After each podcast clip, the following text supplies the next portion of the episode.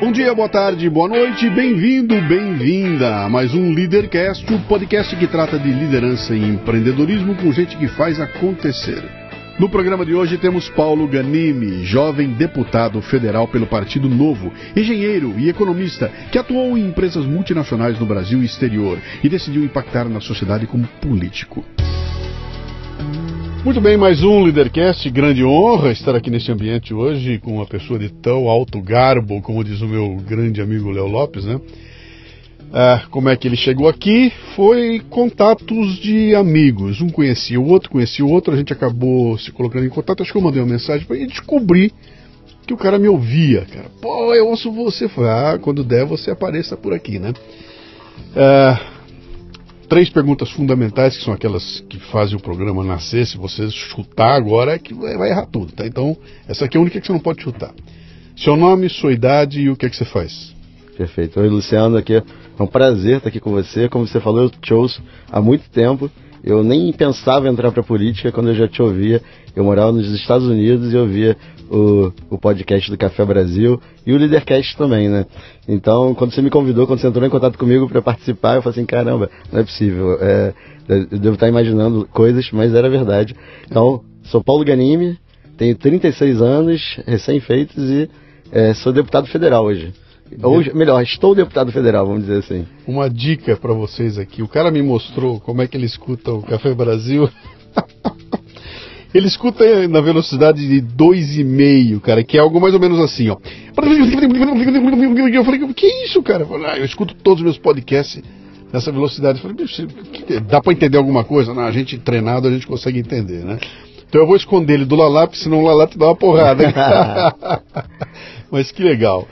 Olha, é, eu me lembro na, na, campanha, cara, quando começou a campanha, que, que você surgiu, do, apareceu do nada. Aí eu falei, quem é esse cara? Fui pesquisar. E caí num vídeo da tua família, cara, muito legal. A sua mãe, suas irmãs, um depoimento muito legal. Que eu falei, pô, cara, tem alguma coisa diferente aqui. E eu me lembro até que depois eu recomendei, pô, botei no, no, nas minhas mídias sociais, gente, pessoal do Rio de Janeiro, quiser eleger alguém que presta, ó, tem um cara aqui, presta atenção nele lá, né? Foi muito legal. Mas vamos, vamos desde o começo lá. Você nasceu onde? No Rio de Janeiro. Carioca mesmo? Carioca, do, do, Carioca da Gema. Do, é. É, quantos irmãos você tem? Eu tenho, na verdade, eu tinha quatro irmãos. Uhum. O mais velho, meu irmão Carlos Eduardo, ele faleceu e não, foi atropelado, né? Uhum. Quebrou a perna. 15 dias depois ele é, faleceu. Que coisa. E, e, agora eu tenho três irmãs, né, na verdade. Sim, sim. É. Eu sou mais jovem, mais novo dos cinco. Sim. Né? E nasci no Rio, todos, todos nós. Tá. Né? Agora, uma das minhas irmãs mora na Espanha, o resto tudo mora. Minha família toda mora no Rio, quase. Seu pai e sua mãe estão. Tão... Minha mãe é viva, Sim. meu pai faleceu também em 2003. O que, que eles faziam? Meu pai era, prof... era dentista e eu era professor de odonto também da UF. E Uhum. minha mãe é professora de matemática, já aposentada, deu aula quase que a vida toda no município do Rio. E, eu, e no final da carreira deu aula em, em escola particular também. Filho de dois professores. Você Dois cresceu em professores. casa de professores. Isso, exatamente. Pô, que é. legal, cara. É. Que boa essa aí. Ah, eu vou liquidar o assunto agora para a gente poder Hum, voar é. lá na frente, tá? Você nasceu com uma deficiência física, né?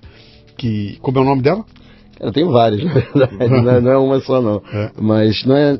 Muita gente pergunta se tem alguma síndrome que eu tenho, e, e os médicos mesmo tentaram identificar alguma e nunca conseguiram. Porque Uhum. a maioria das que tinham relação com o que eu tenho eh, tinham também alguma implicação eh, em sequelas eh, mentais, né, de desenvolvimento mental. Uhum. Eu devo ter algum problema mental para ter decidido entrar para política, mas fora isso, acho que eles não conseguiram de- detectar. Então eu tenho escoliose, é, eu nasci com é, os pés tortos.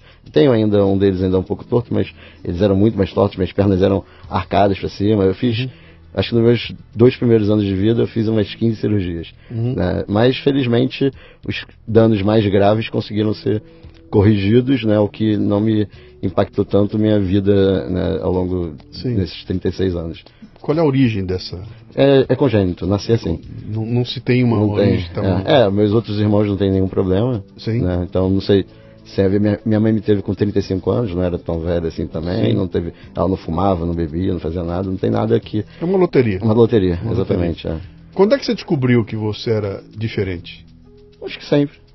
Na verdade, eu sempre é, fui educado como se eu não fosse diferente, na verdade.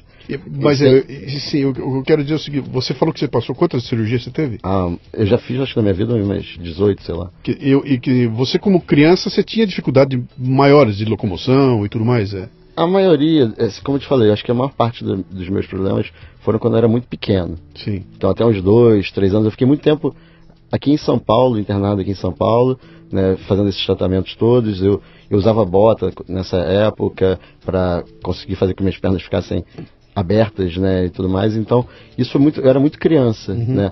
Depois disso, é claro, é, quem me vê hoje sabe que eu tenho problema ainda, mas eu brincava, jogava bola, jogo até hoje, é, faço- fazia esporte. Então, é, com uma dificuldade, mas nunca foi algo que impediu eu ter uma vida muito próxima do normal. Eu usei colete, aquele colete ortopédico, ainda até uns 12, 13 anos, não lembro exatamente, Sim. até eu começar meu tratamento no Hospital Sara Kubitschek em Brasília, coincidentemente em Brasília, que agora eu estou lá como deputado. Lá que eles falaram para eu parar de usar, porque ele, não tinha o objetivo de corrigir a minha coluna, ele tinha o objetivo de não piorar a minha escoliose, né? Entendi. E aí quando eles começaram a testar, viram, falaram, ah, fica seis meses sem. Uhum. E aí eu ia lá, voltava, ver se tinha piorado ou não. Aí tirava o colete. Aí, aí, aí tiraram o colete, viram que o colete não estava mais, talvez até pela fase de crescimento, não estava mais é, ajudando.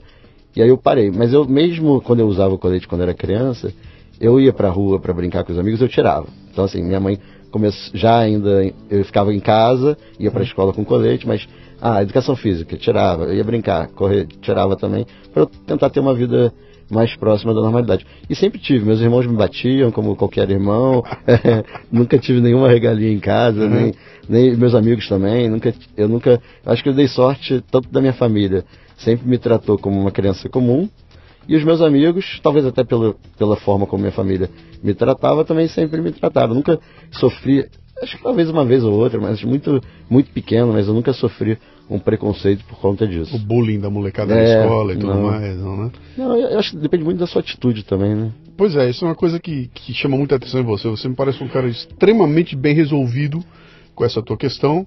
Aliás, viralizou a, a entrevista, né? Então, aliás, espera um pouquinho, deixa eu botar aqui a entrevista. Escuta só o que aconteceu. Foi logo depois da eleição. Foi no dia da posse. No dia da posse, dia da posse. ele vai ser entrevistado por uma jornalista. Olha o que aconteceu aqui. Deputado, a gente vê que o senhor tem uma é, deficiência e o senhor defende é, essa bandeira? Não, nem um pouco. Tem nada a ver com a minha bandeira. Eu, apesar da minha deficiência, nunca militei nessa área. Eu sou- fui executivo de empresa e sempre trabalhei na parte financeira, gestão de projetos.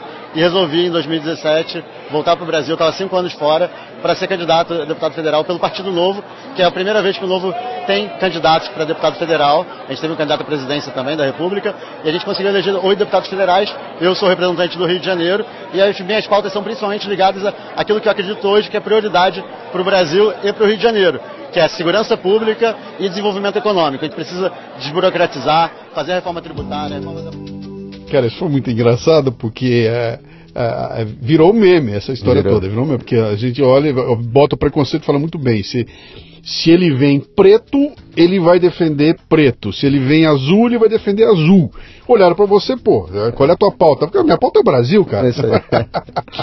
muito legal. Até hoje isso repercute. As pessoas, até hoje, quem não me conhecia, né, Uhum. como deputado ou como candidato, é, fala pra mim, pô, eu vi aquela sua entrevista, né, e aquilo ali fez eu che ficar- chegar muito mais gente, né? Sim. Sair um pouco do, do nicho do, do novo, né, Sim. do meu é, perfil eleitoral para uma população muito maior. Uhum. Inclusive pessoas mais simples e tudo mais. Foi muito legal, né? Uhum. E, e não foi intencional. Acho que muita gente que me conhece há mais tempo falou. Quem viu a entrevista, quem, quem não viu, assista. A minha cara, eu tô sorrindo muito. Sim. E não é porque eu tava pensando na resposta, nada disso. É porque a gente tava rindo antes da entrevista começar, porque ela não tava acertando meu nome. Ela falava Gamini, Ganini e tudo. Aí eu ficava ensinando pra ela, Ganime, Ganime. Isso todo mundo erra, então eu já tô acostumado. E aí quando ela falou, ela acertou. Aí eu ri. Uhum. E todo mundo tava achando que eu tava sorrindo porque eu tava, ah, eu vou dar uma mitada. eu Sim, vou... sim. E não, eu, eu Ah, respondi de uma forma tão natural. Eu nem esperava que aquilo ali ia repercutir tanto, né? Uhum. Achei que ia ser, ah, mais uma entrevista, tranquilo. Mas quando eu comecei a ver no Twitter, no Facebook, no Instagram, eu Foi uma loucura, caramba, cara. foi uma loucura. Você. Você na tua, na tua infância, na tua juventude, adolescência e tudo mais, você teve alguma consciência de que você ter que brigar um pouco mais do que as outras pessoas? Você ter um pouco mais de dificuldade do que os outros? Você tinha que o teu o teu Everest era mais alto do que o dos outros, exatamente por esse, essa tua. Eu, eu não digo assim, não, não tanto pela tua capacidade de fazer acontecer, mas por ter que trombar com preconceito, ter que, cara, talvez eu não consiga o emprego que eu queira porque as pessoas vão olhar para mim e vão achar que eu não tenho capacidade. Você teve essa consciência em algum momento? Falar a verdade que não. Eu acho talvez isso que tenha feito eu chegar longe e ter feito o que eu fiz. Eu, acho, eu nunca tive essa, essa visão. As pessoas, até quando falavam isso para mim, eu não achava. Uhum. Como eu falei, não sei se por causa da educação que eu tive, eu, é, modéstia à parte, sempre fui muito bom aluno. Uhum. Né? Então eu meio que compensava um pouco isso. Eu nunca fui estudioso, não. Eu era bom aluno porque eu prestava atenção na aula e aquilo ali era, era suficiente. Então, assim, sendo um pouco arrogante, eu era inteligente. Sim. E acho que isso eu sabia disso, né? E tudo que eu fazia, eu fazia bem feito. Então nunca tive esse, essa visão de uhum. ter e nunca, né, desde a minha infância, nada que eu fiz é, de forma grosseira ou muito aparente, eu tive dificuldade pela minha deficiência, nada disso. Então acho que isso foi forjando em mim uma cabeça que, ah, não, acho que é normal. Eu, uhum. eu tenho essa deficiência, como outros têm dificuldade com matemática, outros não sabem é, escrever bem, é, outros não têm uma. uma é, outros usam óculos, né? Uhum. Então eu nunca tive isso como uma barreira. Dada que essa é a circunstância, vamos dar um é. jeito de fazer além dela. Você assistiu o Jovem Frankenstein? Não. Isso é um filme do Mel Brooks, que é um clássico, eu já assisti 30 vezes, vou ver hoje de novo, só por ter lembrado de você. No filme ele é o, tem o, o Dr. Frankenstein, ele chega lá no castelo do Frankenstein ele é recebido pelo Igor. O Igor é o, é o auxiliar do, né? E o Igor tem uma corcunda, cara. O Igor é, tá todo, ele anda todo todo com uma corcunda. E, cara, e é genial, porque ele chega ali, vai receber o cara, ele, oh, não sei, ele vai dar um tapinha nas costas do cara, ele dá um tapa na corcunda do cara. Ele fala, oh, desculpe. Desculpe por quê? Não, eu botei na sua corcunda. Que corcunda? É. E ali fica claro, e ele não, ele não, ele não é, assume em momento algum que ele tem qualquer tipo de. E o cara até normal, cara. Então é um choque quando isso acontece, porque tá todo mundo vendo a situação e o cara que devia ser a vítima vê que corcunda. O que você está falando? Não tenho a menor ideia do que está falando, cara. Eu não estou nem considerando isso que eu tenho, eu vou cuidar das minhas coisas, né? Você falou agora, me lembrou dessa cena aí, veja, porque é muito legal. Mas sabe, sabe o que é engraçado? Eu nunca tive nenhuma negação da minha deficiência. Sempre Sim. fui muito consciente, né? Eu ia aos médicos desde criança, com a minha mãe principalmente, e, e sempre soube bem exatamente quais eram os meus problemas. Agora, a questão é como você reage a isso. E uma coisa que é engraçada, acho que eu, eu falei durante a campanha, que eu nunca fui tão deficiente quanto na campanha. Porque isso ganha mais destaque. Sim. Ganhou mais destaque do que ao longo da minha vida. Sim. Né? Porque eu nunca falei na campanha. Eu nunca cê, falei. Você nunca usou esse atributo? O, o, talvez o, a coisa mais forte que eu tenho usado na campanha foi esse vídeo que você falou, né? Da, da sua família. Da, da minha família. Foi, eu acho, o único momento em que eu mencionei alguma coisa da minha história de vida ligada à minha deficiência. Uhum. Né? Que, que, nem foi falando de hoje, foi muito mais um, uma noção de, ah, poxa, eu acreditei no Brasil, eu acreditei no Rio de Janeiro, como minha família acreditou em mim, e eu acreditei que era capaz, mas não foi no, no sentido de coitadismo, né, de isso tudo. Mas fora isso, eu chegava para falar sobre, né, porque a gente ia muito evento, é, falar um pouco por que, que eu queria ser candidato, deputado e tudo mais, e eu nunca mencionava isso. Uhum. Eu falava da minha carreira profissional. Ponto. Sim. Claro, era visível que eu era é, deficiente, a pessoa me via ali, mas eu não usava, ah, não, sofri muito, e até porque seria mentira, como eu falei aqui. Uhum. Imagina, eu falar, não, foi muito difícil, superei vários obstáculos. Na minha mente não foi isso. Eu tive uma vida muito parecida com a vida normal. Acho até se parar para pegar o brasileiro médio, né? Minha família, que é uma família de classe média, classe média alta, uhum. né, eu tive, estudei em boas escolas, viajei para fora, sempre tive uma condição de vida muito tranquila. Então eu falar que foi uma vida, ai, batalha, superação, não, não vou dizer que não foi, mas não foi isso que fez eu ser quem eu sou, no sentido Sim. de, ah, eu tenho que chegar lá para mostrar que eu sou melhor. Não, eu sempre quis estudar, trabalhar, porque eu achava que era importante, eu gerar valor, né, ganhar dinheiro também, sempre pensei em, em ganhar dinheiro, mas é, nunca com a ideia de ah, mostrar que eu sou melhor né, porque eu sou branco ou negro, deficiente é, ou não, é, heterossexual ou homossexual. Essa ideia do, do vitimismo, do coitadismo, nunca passou pela minha cabeça, né? Uhum. Mas nunca neguei também a, a existência da, da minha deficiência. Uhum. Legal. Você tinha algum apelido quando era não. Não tinha nada? Não. Então vou usar Paulinho. Paulinho. O que, que o Paulinho queria ser quando crescesse, cara? Quando eu estava no segundo grau, eu queria ser publicitário, você acredita? Acredito. Eu, eu adorava publicidade, achava é. fantástico como isso mexia na cabeça das pessoas, tanto que eu sempre fui muito bom em matemática e eu passei o segundo grau estudando história, geografia para fazer vestibular para publicidade. Uhum. E quando eu era mais novo ainda, eu e minha irmã Maria Cláudia, a minha irmã do meio, a gente gostava muito de desenhar eu, eu, eu, fiz aula de desenho, não sou bom não, mas eu fazia. Minha mãe diz que eu sou, né? Mas mãe diz que você é bom em tudo. Então, eh, eu gostava de desenhar navio. Então, antes de eu falar que era, ia ser publicidade, publicitário, eu falava que eu ia ser engenheiro naval. Só porque eu gostava de desenhar navio. navio. É, é. E na hora de você decidir o que, que eu vou cursar lá pela frente, tudo, o que é que veio? O, o fato dos pais serem professores não deu uma. Não. Não te empurrou para um lado, não? Meu pai ele queria que eu fosse advogado. E um pouco até pelo. Talvez ele falava que eu tinha que ser advogado para fazer concurso. Eu nunca tá. quis fazer concurso público. É. Bom, os dois meus pais, apesar do que gerava mais renda para meu pai, era o, o, consultório dele, né, como dentista. Uhum. Mas ele era professor da UF. Então, tanto ele quanto minha mãe eram funcionários públicos, né? Minha Sim. mãe do município e meu pai é, é, federal.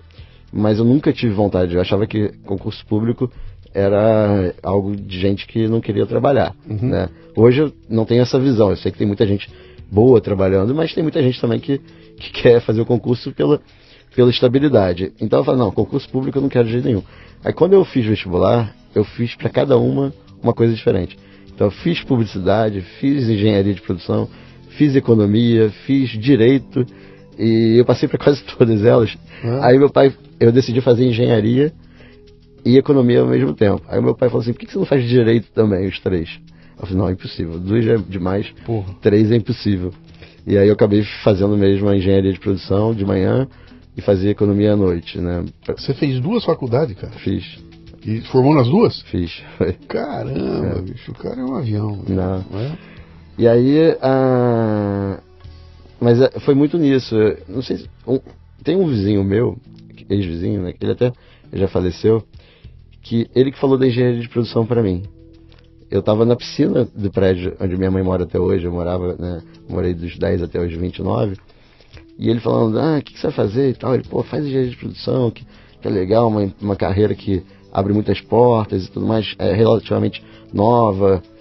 Aí eu comecei a olhar com, com bom grado. Aí quando eu fui fazer o vestibular, algumas faculdades do Rio, universidades do Rio, não tinham publicidade, uhum. ou tinham em outro campus e tudo mais eu meio que fui fazendo assim, ah, isso aqui eu faço isso, isso aqui eu faço aquilo, e aí, na hora depois eu acabei escolhendo uh, engenharia e economia, que eu permiti, me permitia fazer as duas ao mesmo tempo, era relativamente perto, uma era na UERJ, outra era no Cefet, as duas uhum. são ali no Maracanã, e foi meu, meu caminho. É fascinante isso, cara, porque você, você combinando as duas, eu, até entendo, olha, eu fiz uma depois, fiz outra, né? Fiz uma e fiz pós em outra. Então, eu fiz engenharia de produção com pós em economia, alguma coisa assim, mas fazer as duas ao mesmo tempo, a tua cabeça devia estar a milhão, porque de um lado você tem aquela visão da, da, da engenharia, de processo, ainda mais produção, cara. Pô, isso é, é processo na veia, né?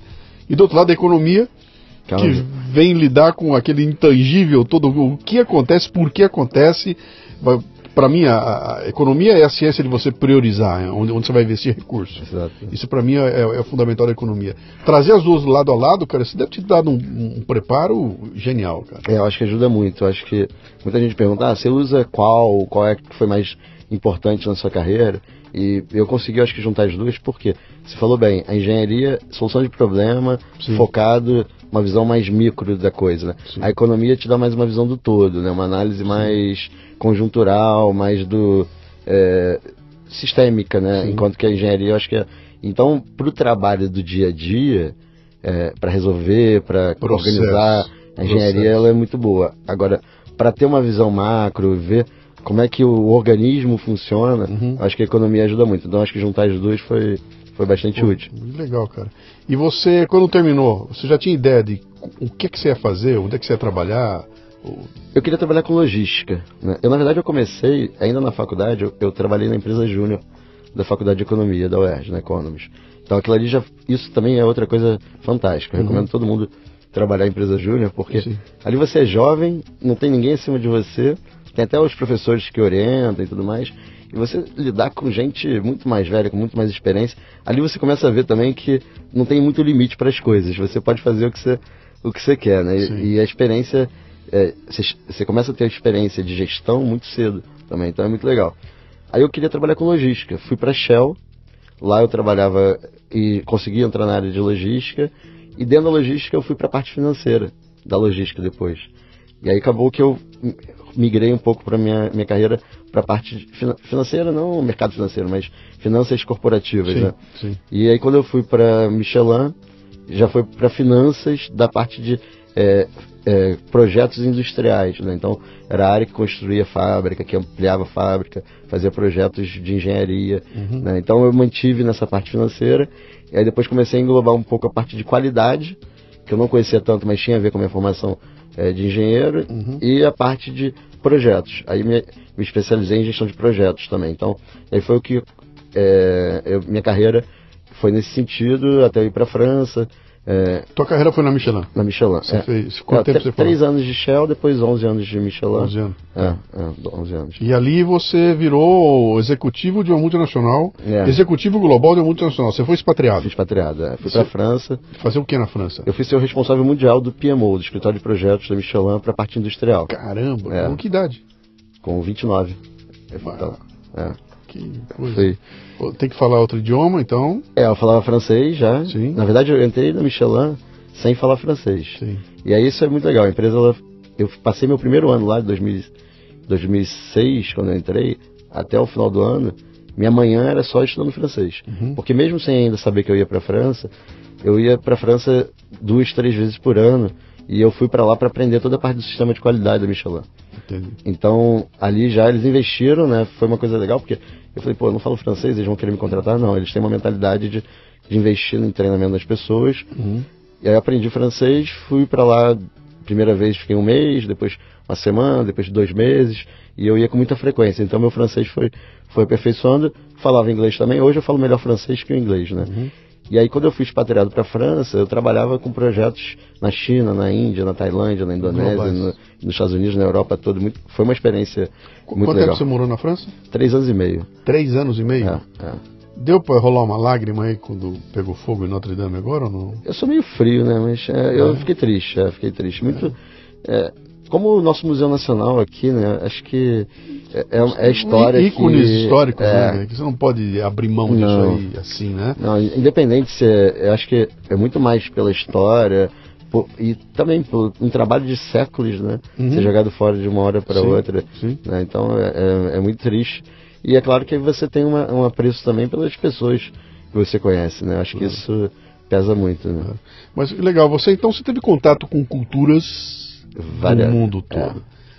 Eu estou fuçando aqui para entender Não, esse teu claro. preparo para você chegar lá como um político, né? Quer dizer, a hora que você está sentado ali naquela na comissão XPTO, etc e tal, quem é aquele cara e qual é o preparo que ele tem para estar tá ali? Quer dizer, você lidando com todas essas culturas. E foi interessante assim, você não estava indo para vender para um chinês, para vender para um tailandês, você estava indo para construir coisas na China, construir coisas na Tailândia com a equipe de chinês, com a equipe Exatamente. de tailandês, ou seja, cara, cultura diferente na veia, né? Que você tem que Sim. aprender é, como é que como é que lida. Eu tenho uma uma palestra minha chamada chamada ela tem dois nomes na verdade. O nome tem um nome comum chamado olhar olhar produtivo, né? E o um nome sacana que chama é, é, a, é a produtividade estúpida, é o nome dela.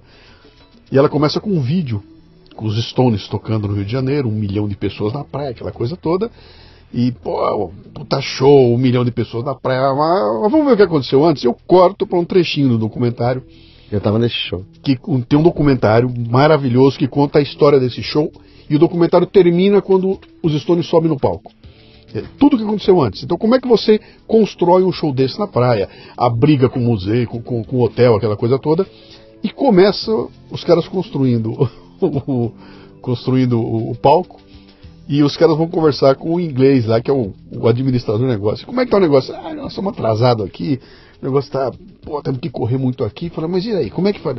Bom, aqui é o seguinte, cara, os caras aqui têm uma, tem um ritmo de trabalho que é o deles, e eu não posso fazer nada. Então, se fosse americano, se fosse europeu, era uma outra coisa, mas com, com brasileiro não pode acontecer nada. Aí os caras vão entrevistar um brasileiro que cuida da coisa. E o brasileiro, falando aquele inglês dele lá, fala, eu vou te contar o que acontece. Aqui é o seguinte aqui, cara. Pô, nós estamos aqui, todo mundo empenhado, trabalhando, quando de repente aparece uma mulher caminhando, que vem com aquela bela bunda, olha o nome, bunda, e todo mundo para de trabalhar. e um gringo acabou de falar, cara, esses caras têm um jeito deles que é a cultura brasileira e eu tenho que me adaptar a ela, né? Eu imagino que você bateu nessa tecla da cultura em cada, sim, em cada sim. parte do mundo que você foi lidar, né? Isso dá uma visão global fantástica. Não, e é impressionante como é diferente, né? Uhum. E eu já tive que me adaptar quando eu cheguei na França. Por mais que eu já trabalhasse numa empresa francesa, eu na Michelin nunca tive nenhum chefe brasileiro. Sim. Todos os meus chefes eram franceses. Mas quando você chega lá, eu até esperava que você sofrer algum preconceito, porque eu era mais novo que todo mundo da minha equipe e era brasileiro, e para gerenciar franceses na França. Eu falei, pô, eles vão me receber muito mal, mas não. Uma coisa que é interessante, é, na França, eles valorizam muito o currículo, Sim. valorizam muito a formação da pessoa. E diferente do Brasil, que a gente, todo mundo tem, para trabalhar em empresas desse tipo, tem que ter é, terceiro grau, tem que ter universidade, lá não. Muita gente não tem. geralmente a pessoa, para ter, ela, para ter não, quando ela tem, é porque ela vai virar gerente, diretor e tudo mais. Então, eu tinha uma formação muito melhor do que a maioria dos meus é, funcionários e também dos meus pares. Né? E aí eles valorizam muito e respeitam muito por conta disso. Né? Eles não têm essa noção tanto, ah, eu tô aqui mais tempo. Não. Pô, você tem uma formação do caramba, foi escolhido para estar tá aqui, então a gente te, te, respeita. E é claro, também aí tem meu jeito, eu sou simpático, as pessoas duro quando precisa ser, mas eu uhum. sou é, simpático. E foi muito fácil minha adaptação na França. Depois de trabalhar com chinês, indiano, tailandês, indonesiano, americano, tudo isso é muito diferente, realmente. Sim. Ali que foi. E o francês tem uma característica. Eles, eu acho eles muito parecidos com os brasileiros em algumas coisas. Por exemplo, o francês, como brasileiro, gosta de parar para almoçar e conversar. Ter um tempo, uma hora para almoço, pelo menos, ou até mais, se deixar gosta de tomar um, um vinho, uma cerveja. Mas o americano não, o almoço para ele é só para se nutrir. Isso aí. É, é um sanduichinho, é um e, e, vamos lá, isso vamos aí. trabalhar. Isso é muito diferente, né? Uhum. Então, o, o chinês é que ele, é, eles têm uma noção de que a hierarquia é muito importante. E aí eu tô falando hierarquia não é, é se você é diretor, mas não é chefe dele, não é tão relevante assim. Porque eles, por incrível que pareça, o chinês gosta de dinheiro. Então quem é que dá aumento pro cara? É o chefe. É o chefe. Então o chefe direto tem um peso muito grande para eles. Já o indiano não, é, é a noção de patente, né? Então você pode ser o chefe, mas se tiver alguém com uma patente mais alta, uhum. é mais importante do que o chefe direto, porque já não é o dinheiro que é tão importante, é muito mais o, o prestígio e o, o status e tudo mais. E eu acho que uma das grandes coisas da França que eu gostei muito, que eu acho que tem, tem uma coisa até que a gente precisa melhorar no Brasil, é eles dificilmente mentem. Pelo menos naquela. Tô, tudo isso que eu tô falando também, tô falando da realidade que eu vivia. Não tô claro, falando, do, do, não tô falando da, que. É o teu olhar, é, a tua experiência. Isso, não tô falando também que seja igual na França toda, na China toda, na Índia toda. Tô falando dos lugares em que eu trabalhei, né? Porque às vezes a gente generaliza e é injusto com algumas coisas. Mas o francês, ele, ele pelo menos os que eu tive contato, eles são muito honestos. Então, por exemplo, se eu cheguei tarde aqui hoje, eu não vou te inventar uma desculpa dizendo, ah, cheguei tarde porque eu estava enrolado, ou ah, eu não vou, eu não vim trabalhar porque eu. Não, olha, eu cheguei tarde porque acordei tarde, ou qualquer coisa assim. É, olha, eu não vou vir amanhã porque pô, tem um jogo de, de rugby, né? Os franceses gostam de rugby. É, na outra cidade eu queria ir lá, então ele não vai inventar que ah, é, minha avó morreu, né? Não, ele é muito honesto. E isso facilita muito na relação. Né? O francês, por exemplo, você chega numa reunião, é, dificilmente a gente fazia, dificilmente não, mas muitas vezes a gente não fazia uma, uma ata de reunião e eles cumpriam com o que estava definido. Era difícil chegar numa decisão. O francês gosta de enrolar, de discutir, de discutir sexo dos anjos, mas uma vez decidido, eles cumpriam e respeitavam. Sim. O americano já era diferente, né? Eles eram mais objetivos, mas eles andavam mais em, em roda, você tinha que você decidia uma coisa, na próxima reunião parecia que não estava decidido, aí tinha que decidir de novo. Às vezes você tinha que escrever de fato, porque muitas vezes você falava que aquela garrafa é verde, o cara falava que era amarelo, a gente chegava na, na conclusão que era vermelho, mas ele botava amarelo, que era o que ele queria. Uhum. Então, assim, já era um pouquinho mais. Sabe que na minha época de. de na, na, eu trabalhei numa multinacional de autopeças, né? E a gente fazia negócio com todas as empresas de, de montadoras do mundo. Então toda hora estava lidando com um bicho diferente, né? E chegaram os japoneses no Brasil. E, eu, e era uma novidade. Então vamos lá, trabalhar com os japoneses. Como é que era, né? E eu me lembro dos nossos caras da engenharia, os caras inconformados. Falei, cara, eu não consigo entender como é que é que é japonês. Porque o japonês é o seguinte: a gente senta numa reunião com o japonês, senta aqueles cinco japoneses, um deles não fala nada, fica lá com uma pilha de papel. E aí nós estamos na reunião, blá, blá, blá, blá. Eu falo alguma coisa, o japonês, um minuto, ele vai na pilha, puxa um papel lá de baixo e fala: Não, na reunião anterior você falou que era 15. Por que está dizendo que é 16 agora? e o cara, porque nós não estamos acostumados, né? A gente vai, vamos levando. E o japonês, pá, pá, pá, pá, pera um pouquinho e traz aquela. Uma visão muito. O planejamento dos caras é um negócio assim, minucioso, gasta um tempo tremendo e brasileiro quer fazer, né, bicho? Fazer. Eu não me encho o saco, deixa eu fazer, deixa eu executar. E depois paga a conta um pouco lá na frente, né? Mas legal, você, você ficou até, eh, até quando fora do Brasil? Até 2017, abril, E, e aí você volta para. para ser candidato. Então, eh, você, você saiu da empresa, você abriu mão do que você fazia lá para ser candidato no Brasil. Isso, eu voltei. Eu decidi voltar no final de 2016. Por quê? Porque muito vontade de fazer alguma coisa relevante para para mim, para o Brasil, para a humanidade, vamos dizer assim. Eu tava eu cheguei num- numa posição na Michelin em que eu falava o seguinte, olha, ou eu continuo aqui mais 20 anos, 30 anos, me aposento. Na Michelin ou qualquer outra empresa, poderia mudar de empresa, mas no mercado corporativo, né, ia ter uma carreira boa, já estava tendo, né, mas era uma coisa meio que eu, eu, eu tinha medo de olhar, chegar aos meus minha aposentadoria, olhar para trás e falar o que, que eu fiz de relevante Qual é- qual é o legado? Qual é o legado? Qual é o legado? Exatamente. E eu, pô, nada, não é. É claro, não tô falando, não condeno quem deixa como legado uma família bonita, tudo isso. Cada pessoa tem um- uma perspectiva de vida, né? Mas eu, eu me incomodo muito mais, não é você- o que você faz ou, ou o caminho. Eu tinha uma vida legal, eu gostava, eu morava nos Estados Unidos, né, nessa época já. E tinha amigos, a gente viajava, eh, fazia churrasco, meu trabalho era interessante, não tinha nenhum, nenhum problema. Mas eu não, eu eu não olhava aquilo ali como algo que se eu parasse no tempo e olhasse para trás no futuro, algo que eu ia falar, pô, que bacana, o que, que eu construí? Né, construir fábricas da Michelin no mundo todo. Que é legal também, né? Você está tá gerando emprego, está gerando, eh, melhorando a economia, né? gerando tecnologia e tudo mais. Mas não era o, o legado que eu queria deixar.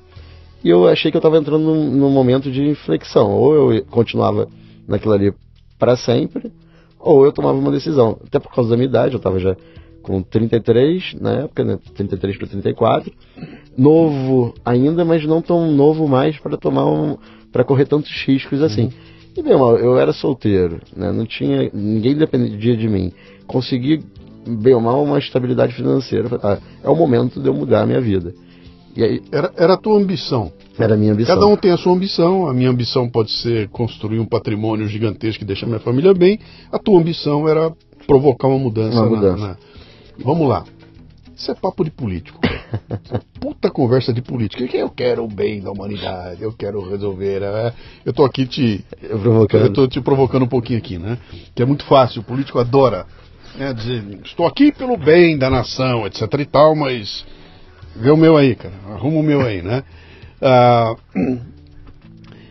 eu até compreendo, quer dizer, um cara que está num nível que você estava, vivendo nos Estados Unidos, pô, tá com a vida feita lá. eu- não havia razão nenhuma, estava numa empresa extremamente estável, conhecido, uma puta marca, devia ser reconhecido no teu no ambiente. Que posição você estava lá? Você era o que lá? Nos Estados Unidos? Eu era gerente do. eu- nos Estados Unidos eu era, eu era o responsável do, do financeiro da construção de uma fábrica nova da Michelin no México. Tá, eles estavam botando, controller. estavam botando você para É. esses projetos É, eu né? gerenciava um portfólio de 500 milhões de euros.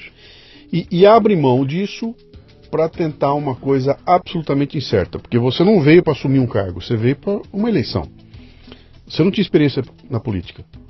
Tinha. Nenhuma. Nada, nenhuma, Não, né? nem, nem Grêmio Estudantil, nem nada, não. E, e você botou na cabeça, eu vou para o Brasil para me transformar num político e me candidatar a algum cargo político. Foi isso? Foi isso. Foi isso mesmo? É. Da onde veio essa inspiração? Foi a soma de várias coisas. Esse lado que eu te falei do, do propósito, do legado, foi uma Sim, parte. Sim. É, tinha uma parte também que eu já conhecia o Partido Novo e eu me filiei ao Novo em 2017, 2015, no dia que ele teve o seu registro. Sim. né? Eu sempre gostei de política. Na verdade, sim, eu sempre pensei que algum dia da minha vida eu iria entrar para política. Tá. Só que eu achava o meio muito sujo. E eu tinha medo de queimar a minha imagem. Eu, eu, isso era uma coisa que me preocupava muito. Era, poxa, eu vou falar que eu vou virar político eu vou ter que me sujar. Né? Tanto porque, para você ser candidato para um partido qualquer, não estou falando todos os partidos, mas a imagem que eu tinha, hoje eu até tem uma, um preconceito um pouco menor com a política, eu estar convivendo ali e estar vendo gente que não é do novo, mas que é do bem, que é gente boa e tal. Mas a imagem que eu tinha por uma pessoa que nunca teve envolvimento, nunca fui a uma reunião de partido político, era, se eu entrar ali, eu, eu já, já me sujei. Uhum. Então eu falava, ah, vou- eu vou ficar rico. No dia que eu ficar rico, milionário, eu entro pra política. Que eu não Tá. preciso de dinheiro, não preciso de nada, ninguém vai pensar mal de mim. Só que aí surgiu um novo, eu vi essa, essa opção. Teve a Lava Jato também, que começou a botar as pessoas na sua devida caixinha, né? Ah, esse aqui é corrupto, esse aqui. Quer dizer, não é. Ele não prova, mas pelo menos começa a mostrar que tem solução para corrupção na política, né? Então eu falei assim, ah, peraí, o momento agora é diferente, né? A- o novo, eu me eu me, me filiei, não conheci ninguém do partido. Eu olhei a história do partido, os valores, o, o esta- o estatuto do, do partido e achei bacana. E eu falei, tô fora do Brasil, tava na França ainda na época. O que, que eu posso ajudar a mudar o Brasil? E teve um lado meu que eu sempre achava muito legal, direta já, o impeachment do Collor, tudo isso. E eu era muito novo, eu não participei. Sim. Quando a gente voltou a ter manifestação, coisas relevantes no Brasil, eu estava na França, 2013. Estou sempre fora da festa, sempre, né? sempre fora da festa. e aquilo ali me dava uma angústia. Aí eu falei, ah, pô, pelo menos eu vou me filiar a um partido que é um projeto que eu acredito. Né? Não sei se vai dar certo, mas eu acredito. Aí veio 2016, eu já tive vontade de voltar para participar das eleições de 2016. Mas eu falei, não, ainda não é o momento. Quando chegou no final do ano, eu falei assim, ah, cara, acho que agora é a hora. Então, juntou o momento profissional e eu, por mais que realmente eu tenha dado um tiro no escuro, eu pensava o seguinte, se eu não for eleito, eu tenho um currículo tão bom que eu consigo me recolocar de certa forma fácil. E eu tinha também, eu sempre tive vontade de empreender, eu cheguei a abrir empresa né, em paralelo ao meu trabalho. Então, é, para mim não era algo tão arriscado, no sentido de que se não desse certo aquilo ali, eu não ia estar é, fadado ao fracasso. Sim. Eu iria, eu teria outras opções. Eu não colocava planos, porque eu falava, ah, se eu começar a traçar planos que não sejam a minha eleição, a chance de eu ser eleito diminui. Né? Você desfocou. Você tá Exatamente, desfocando. estou desfocando. Mas eu sabia que se acontecesse isso, né, eu tinha um colchão Sim. financeiro que me permitia ficar aí uns dois anos sem eh, ganhar dinheiro, que foi o que aconteceu. E se eu não fosse eleito, eu ia voltar atrás para o mercado ou para empreender, né, dar consultoria. Eu, já, eu cheguei, a- quando eu cheguei aqui no Brasil em 2017, antes do, do período de campanha começar mais forte, eu cheguei a ajudar umas duas startups e tudo mais. Então, eu sabia que tinha alguma coisa ali. Então, não era alguma coisa também. eh, era um momento da minha vida que me permitia eu não tinha filho, não tenho até hoje, né? Então não tinha ninguém que dependesse, dependesse tanto de mim assim. Então, é, lá, o lado é, idealista, ele tinha um colchão por trás que me garantia também uma certa segurança caso esse lado idealista não desse certo, né? Como é que foi na Michelin? Você pediu o, o chapéu, cara. Eles tentaram me é, demover da ideia, né? Uhum. Tanto que era para eu voltar. Eu pedi para voltar em, em dezembro de 2016. Eles pediram fevereiro de 2017. É. Aí quando chegou fevereiro, eles pediram outubro. Aí eu consegui convencer que fosse abril. Meio que na pressão, mas que eles não tinham ninguém para me substituir. Uhum. E aí depois eles tentaram arranjar uma vaga para mim aqui no Brasil. Né? E eu não aceitei a vaga também. Mas foi muito boa a relação. Eles Eles- entenderam, eles entenderam. eu, não, eu não disse que era para ser candidato. você não falou que não, era- Não, Ah, não, tá. não falei. E isso até gerou um certo, eu acho que, é, preocupação deles, porque eles, eu acho que eles estavam achando que eu estava com outra Sim. oferta de emprego e tudo mais. Tanto que quando chegou no- no- nessa negociação toda, né, eles falaram que eu ia ter que pedir demissão. Porque eles me ofereceram uma vaga no Brasil e eu não aceitei. Então eles falaram, então você que vai ter que se, se demitir. Aí eu cheguei no Brasil, numa, na segunda-feira, assim, eu cheguei acho que sábado domingo, né, acho que dia 15 de abril, eu fui na segunda na Michelin, lá no, lá no Rio, pra rescindir contrato e tudo mais. Aí o Elvésio, que era o cara do RH que cuidava da minha carreira na época, chegou pra mim e falou, olha, cara, tá chata essa situação, trabalha aqui tanto tempo, todo mundo gosta de você, vou tentar ver alguma coisa pra você. Volta aqui amanhã, hoje tem uma reunião do RH todo, volta aqui amanhã. Aí eu voltei no dia seguinte, ele, olha, é o seguinte, a gente vai te demitir. Aí eu, pô, ótimo, hum. né? Porque com isso eu consegui o FGTS sim, e tudo mais. Sim. Então assim, foi uma... Tanto que, poxa, o pessoal As portas ficaram abertas, né? ficaram abertas. não saiu. Tá. Não, e todo mundo me apoiou muito. A Michelin sim. não institucionalmente não, não apoiou, inclusive proibia de fazer qualquer coisa dentro da Michelin, porque eles tiveram problemas já com... É, nada ilegal, mas assim, é, relacionamento né, com o governo e tudo mais. Sim. Então, eles preferiram não se envolver. Mas os funcionários da Michelin, todo mundo me apoiou, ah, acho toda. Que, turma toda. Então, Legal. eu sempre tive uma boa relação lá, né? Fui profissional valorizado, então acho que isso ajudou mais, bastante. Você pula etapas. Você não foi síndico do prédio, você não foi vereador, você não foi inspetor de quarteirão, nem deputado estadual. Você foi logo pro federal, cara, que é o, o bicho pega lá, né? É. Como é que foi isso? Foi uma decisão sua? Foi decisão do partido? Como é que, como é que foi bater na porta? Alô, partido, eu quero ser candidato. Na, no, eu, eu, me, eu, sei que o Novo tem um processo isso, do. Como é que foi isso? Na verdade, até a decisão de ser candidato federal foi um pouco coincidência. Né? Eu pensei em ser até candidato estadual, justamente por isso. Falei, pô, é um passo muito grande. Só que o Novo tinha decidido só ter candidatura para federal, senador e governador e presidente. Uhum. Né? Então, não tinha opção de ser candidato a deputado estadual. Eu até achei um erro na época, né, escrevi até. Tudo mais, mas já que é o que tem, vou para federal mesmo. Quando no meio do processo eles mudaram de ideia e abriram em alguns estados do Brasil, acho que foram sete estados, se não me engano, a opção de ter candidato a estadual. E o Rio era um deles. Mas aí eu já estava tão envolvido com a ideia de ser deputado federal, com as pautas, com com a discussão que eu não mudei. Eu mantive, eles permitiram quem estava como candidato a, estadual, a federal migrar para estadual. Eu preferi manter. Né? E o processo do novo, você não precisa chegar lá e falar, ah, eu quero ser candidato. Né? Você não precisa conhecer ninguém, eu não conhecia, eu já estava inscrito antes de chegar no Brasil. Você se inscreve no, no site, no, no, site. no, site. Manda um é. vídeo, faz uma prova. Isso, paga 600 e poucos reais e. Isso. É. Para se inscrever. Esse lado polêmico. e vai Não, lá. Cara, o bicho faz todo sentido, é, cara. É. O que é de graça, né? Quando eu falei, pô, já tem, já tem uma primeira barreira, né? É. Que eh, não vou entrar só para ver o que dá, eu vou gastar para entrar. Já é uma primeira barreira. Uma, uma coisa que eles mudaram agora para prefeito, eu não sei se eles vão fazer o mesmo quando abrir para vereador, eu achei bom.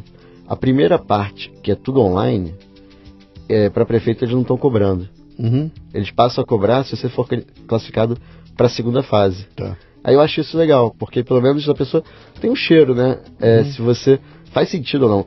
E, e eu não comuniquei para ninguém, nem minha mãe sabia que eu ia ser candidato quando eu voltei, ninguém sabia. Uhum. É, justamente porque eu não sabia se fazia sentido eu ser candidato. Sim. Eu tinha me inscrito no processo seletivo, na verdade, para falar, tinham duas pessoas que sabiam o meu amigo é, que trabalhava comigo na Michelin, o Diogo, que foi quem me apresentou o novo. Sim. E um, um outro amigo meu, é, não tão próximo, que foi quem fez o meu vídeo para mandar para o processo seletivo do novo. Sim. E ele não era nem tão próximo, mas como ele trabalhava com isso, eu falei para ele, por acaso é Diogo também, são dois Diogos.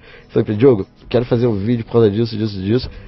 E eu estava indo na, nos Estados Unidos, aí eu marquei com ele na semana que eu chegava, porque o prazo para mandar aquela semana. E aí a gente fez o vídeo depois que eu fui aprovado. Uhum.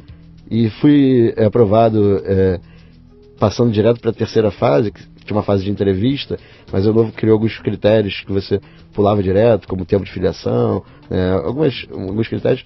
Aí como que eu comecei a contar para minha família, para os amigos. Aí eu reuni um grupo pequeno de amigos da minha casa, uns nove, para falar, e aí gente, o que a gente faz? E foi ali que eu perdi o, o pudor de ser candidato. Uhum. Foi de, nesse dia em diante, porque eu estava esperando, qual era a minha ideia? Ah, vou esperar ser aprovado no processo seletivo do novo, isso Sim. seria só em dezembro de 2017, para começar a contar para as pessoas. Só que todo mundo ali falou, olha, Paulo, se você quer ser eleito, tem que começar agora. Isso aí. E aí eu falei, tá bom, então tá, eu quero ser eleito, então vamos começar agora. Aí depois disso foi, o, foi a chavezinha que a gente vira, né, que você tem, não pode ter vergonha de pedir voto, não pode ter vergonha de pedir dinheiro para sua campanha, de pedir para os amigos te apresentarem outras pessoas, fazer evento na casa delas. Esse, essa mudança de, de chave né, é fundamental, porque senão você não consegue ser eleito. Uhum. Que interessante isso aí, cara. Você. Você. Você foi buscar alguma mentoria com alguém? Você foi conversar com alguém que é do ramo? Você pegou algum político? Você falou, me conta o que acontece aí, cara, para poder entender que, onde é que você estava se metendo? Na verdade, mais para campanha, mais do que o, o trabalho de deputado, eu me preocupei mais em ganhar a eleição. Uma consultoria para é. o, como, como funciona uma campanha. É, na verdade, o que, que eu fiz? Eu percebi, eu acompanhei muito de perto, mesmo longe, mas pela internet, a campanha de 2016. Sim. E o Novo, ele elegeu quatro vereadores, né? Um em Belo Horizonte, um no Rio, um em São Paulo e um em Porto Alegre. E eu vi que teve uma hora que, como o Novo é, não tem ninguém político, né? ninguém que tem história política, ele não recusa isso. Hoje tem até o Marcel Van Hatten, né? Sim. Que tinha uma história política, mas porque ele tinha anemia de valores. Mas a maioria não tem, né? Dos oito deputados federais, só o Marcel tem essa história política. Então eu percebia que não, o jogo era igual. Não tinha aquela pessoa, ah, esse aqui vai ser, vai se destacar perante o outro. E eu percebi também que o Novo iria eleger um deputado federal no Rio. Pelas contas, né, quanto fez voto em 2016, o crescimento do partido, eu sabia que pelo menos um ia ser eleito. Eu esperava que elegesse até dois ou três, mas um eu sabia que ia ser eleito. Aí eu falei, o que, que eu faço para ser esse um? Esse um. Essa foi a minha estratégia, uhum. ser o primeiro do Novo. Cara, eu trabalhei muito. Foi esse o, o grande ponto, né? Desde do, de 2017. E é claro, eu tive uma vantagem. Como eu saí do trabalho, né? Eu era um dos poucos que estavam ali... Focado e com todo focado, tempo. Exatamente. Aí eu fui conversar, assim que eu voltei para o Brasil, com o nosso vereador eleito lá do Rio, Leandro Lira.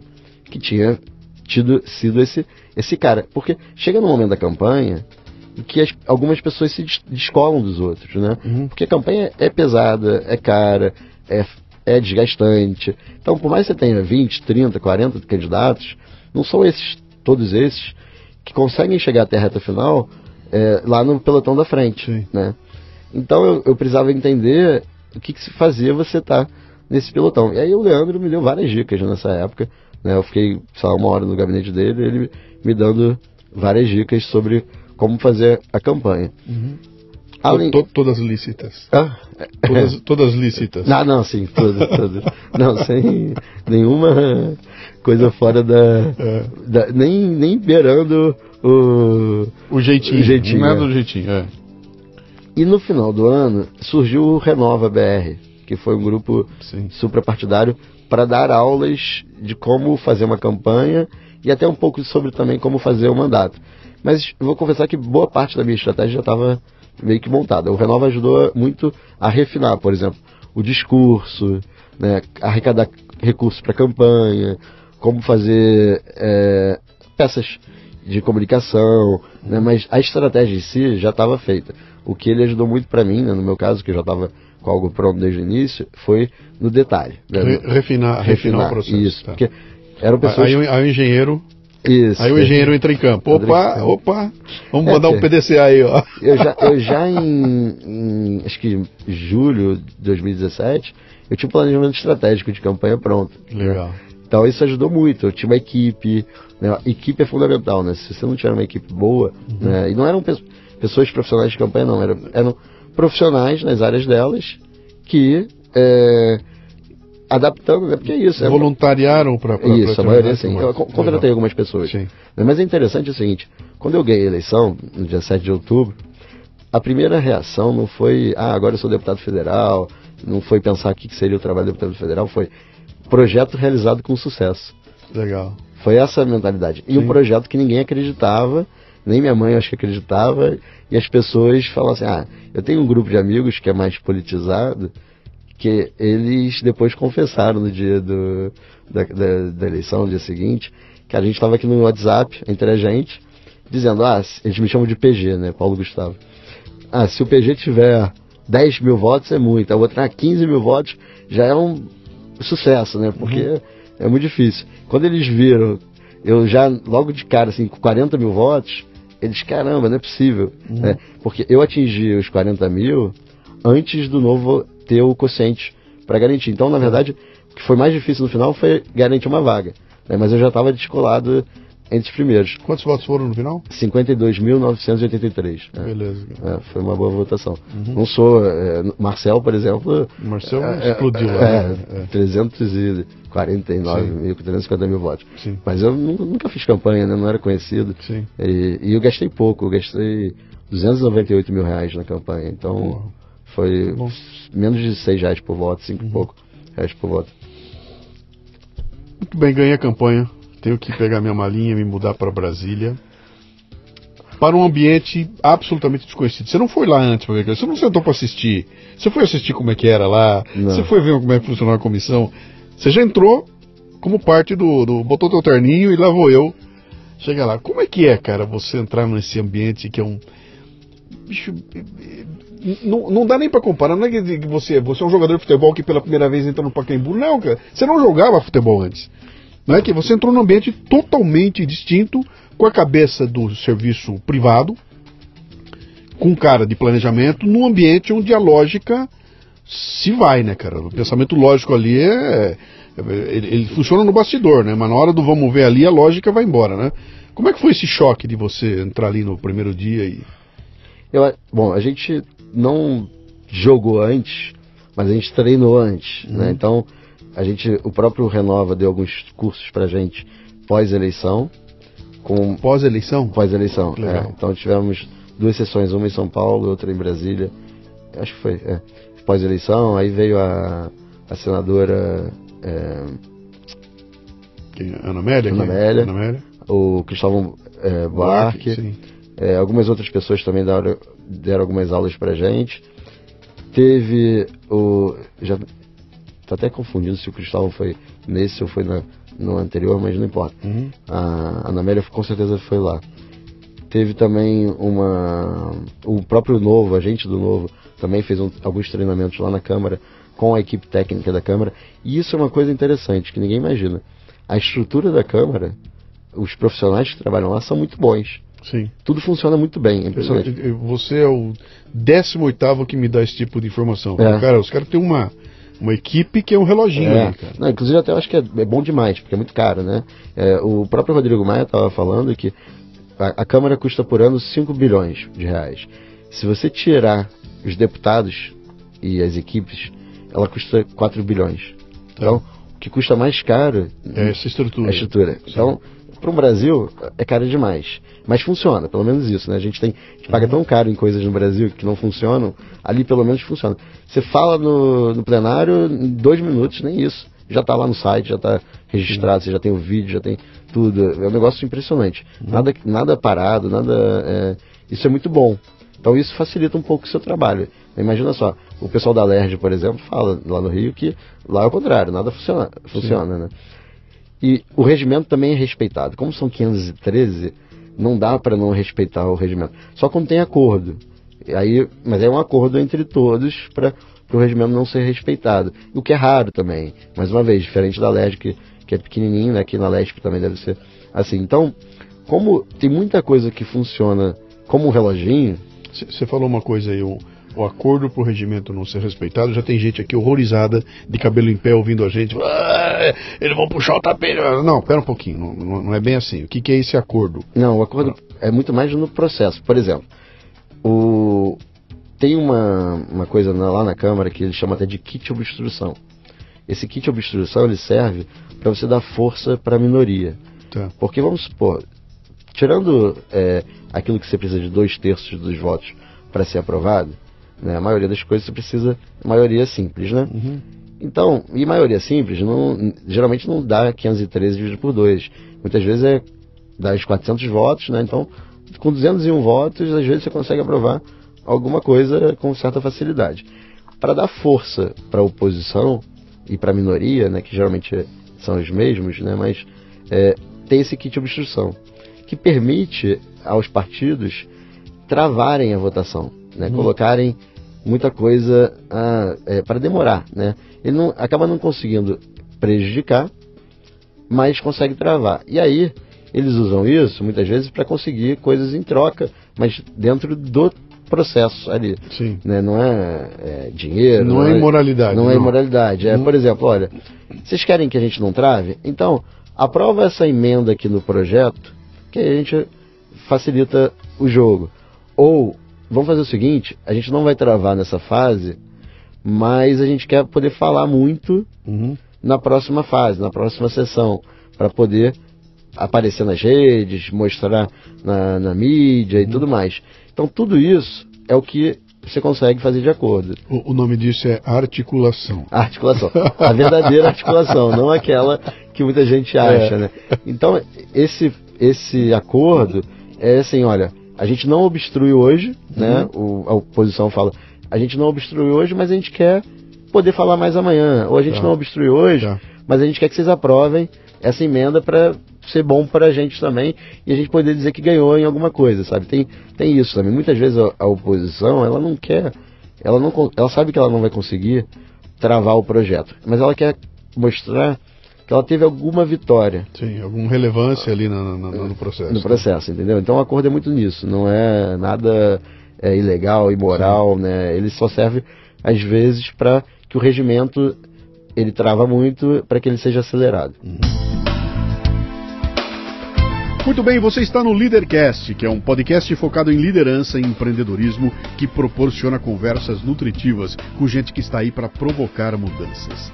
O Leadercast faz parte do Café Brasil Premium, a nossa Netflix do conhecimento, que redefine o termo estudar, ao transformar seu smartphone numa plataforma de aprendizado contínuo.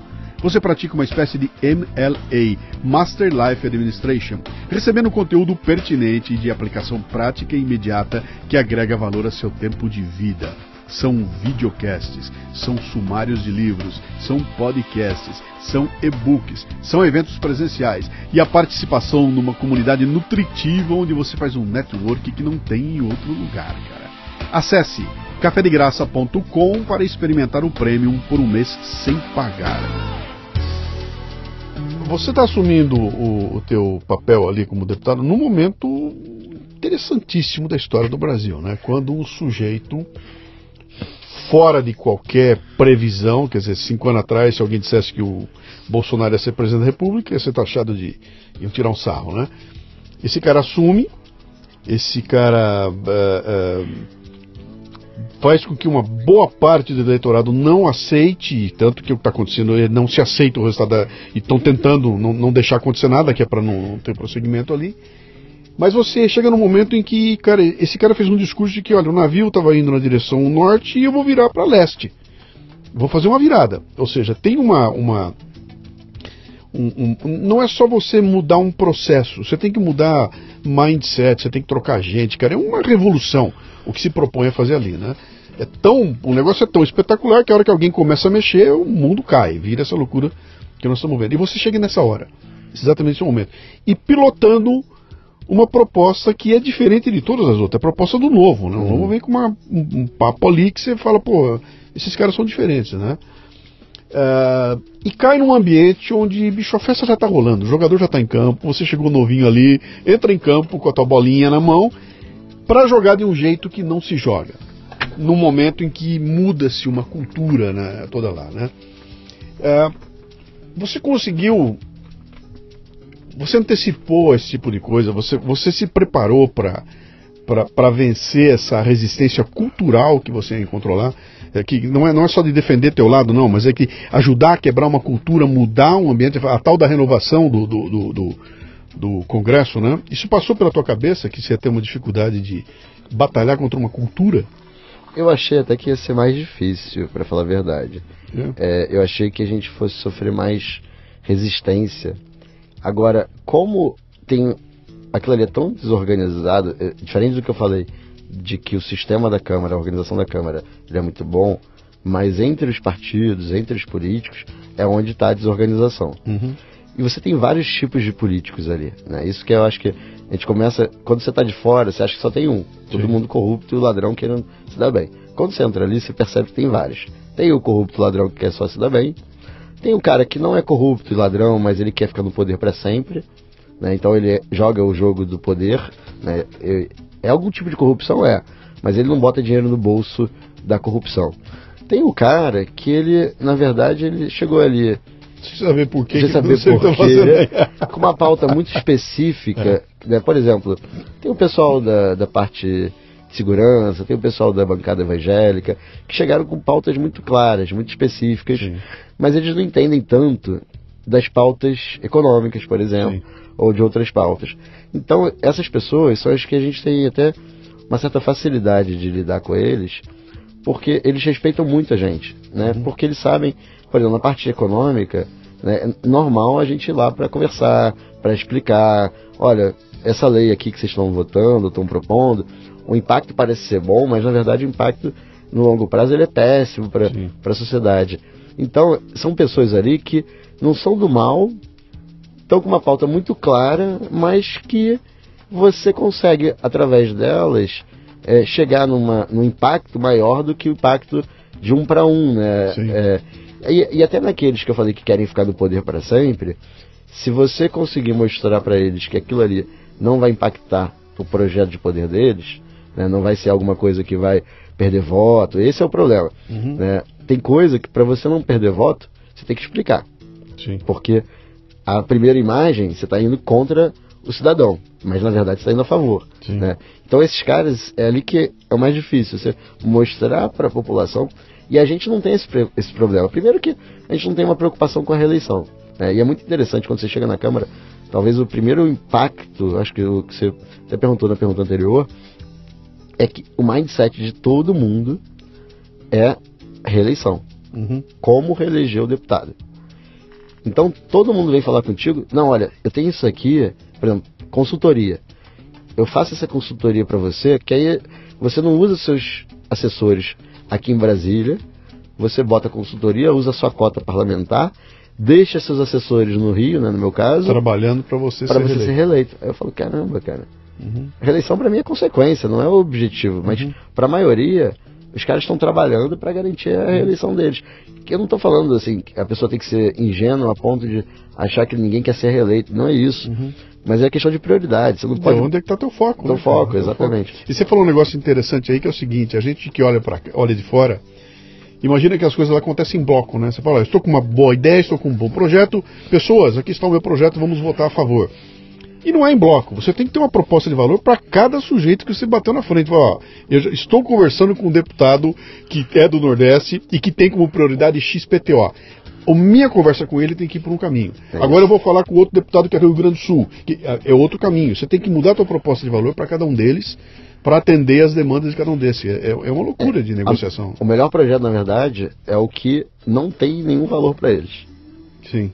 Nem bom nem ruim. Que aí o cara topa. Assina assina. sim. Entendeu? Quando ele vê que. Ah, porque quando tem valor, até às vezes é mais difícil. Então, sim.